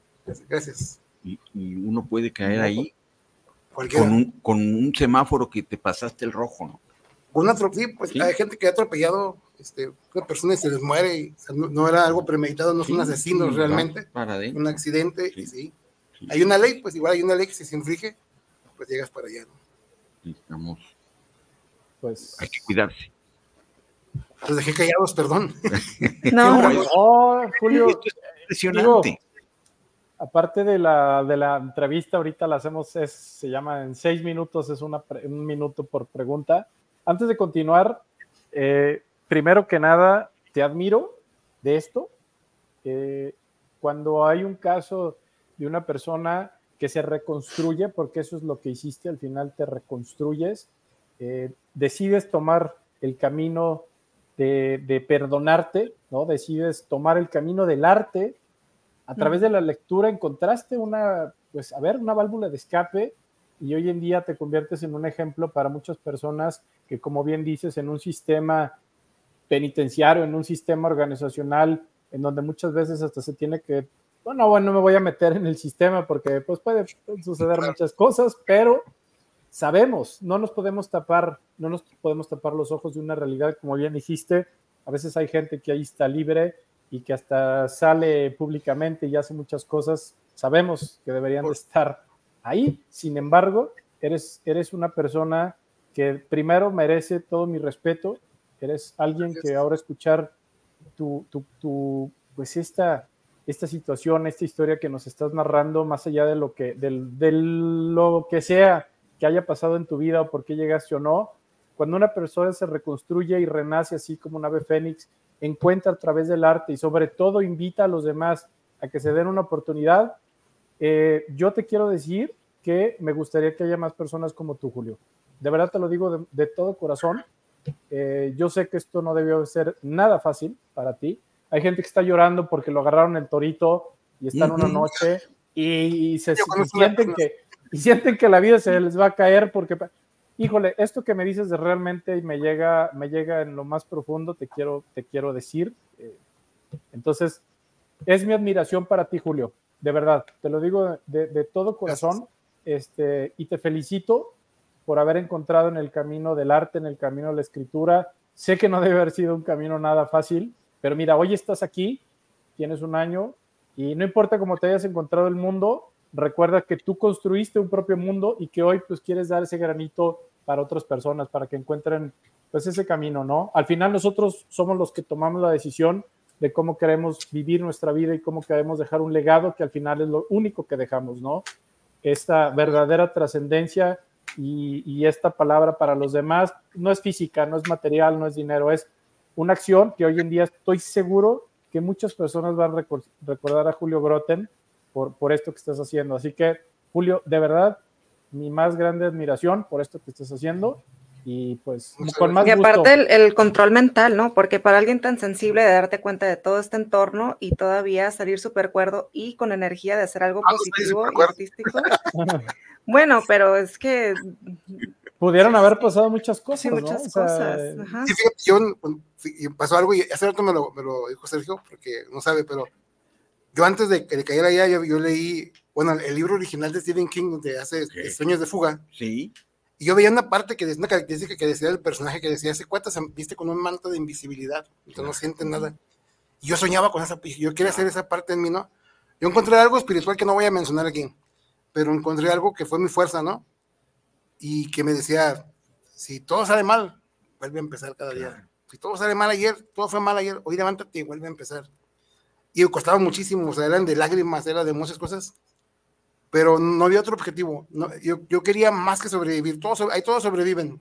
El más tonto, el más, todos sobreviven. Yo quería realmente ganarle el lugar y le gané.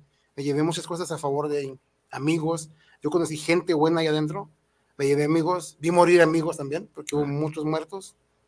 Y me llevé 11 libros que escribí adentro. Okay. Este, me robé historias del lugar. Ya he publicado tres. Ah, muy bien. Ahí van. Pero hay, hay material para Hay material para. Pero ahorita voy a parar porque hice tres libros de son El cuarto libro de La máquina de hacer locos lo hice en libertad y habla de otras cosas. Muy bien. Sí. Chich. Pues no nos, va a dar, no nos va a dar tiempo. Sergio, voy a hacer un resumen este, de las seis preguntas. Eh, Perdón. ¿Por qué digo? no, no, no.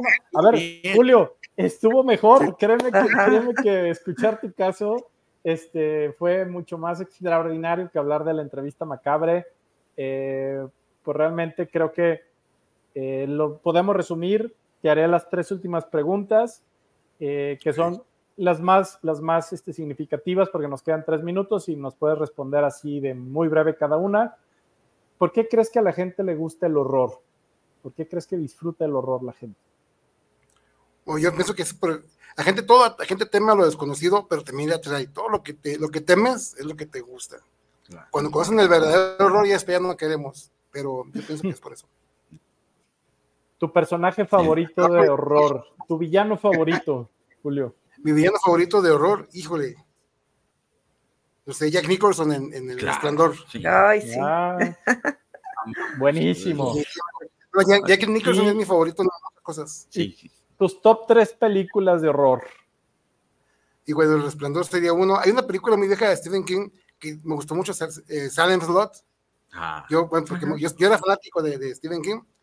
Y hay, una película que vi de, Lovecraft que no era muy buena película, pero simplemente porque es de Lovecraft también me gustaron, ¿no? Que es de, no me acuerdo el nombre, pero es de Lovecraft, está basada en, los cuentos de Lovecraft. Eran como mis tres películas. Yo estoy muy viejo, yo soy del 74 también. No, aquí Modelo clásico. Estamos en las mismas, Julio, no te preocupes. La generación X ahí. Aquí estamos. A lo mejor IT también. Ah, claro. Ah, pues bien. La original IT, sí, claro. Sí. Julio, te agradezco. ¿Nos repites dónde pueden encontrarte y dónde pueden comprar tus publicaciones? Oh, decir los nombres de. Claro. Bueno, yo estoy, tengo, tengo, estoy en Instagram, estoy en Facebook como Julio Groten con doble T.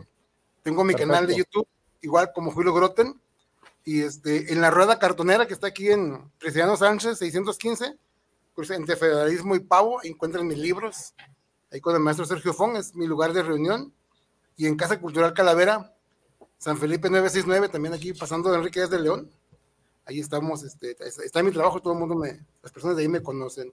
Muy bien. Y pues estamos Gracias. ahí trabajando. Sí. Gracias a ustedes. Gracias, mm, Julio. No nos va a dar mucho tiempo, Search, ni para los avisos parroquiales. Solamente damos al ganador de la película. Y tengo dos saluditos. Rodrigo del Olmo, saludos para el programa de Cinema Macabre, un gran saludo. Y Claudia Velasco, saludos desde Puerto Vallarta. Gracias.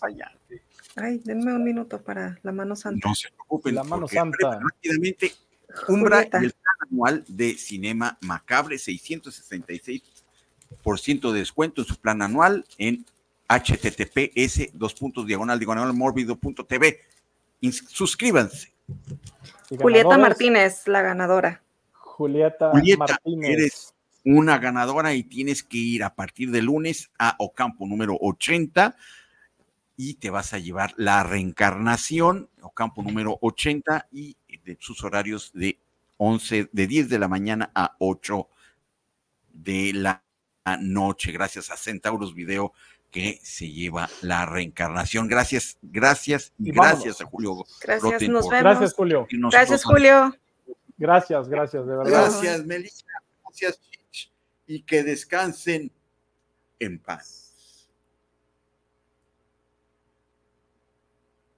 Y así no me voy a mover hasta que se apague el honor, ¿verdad? Todavía estamos al aire.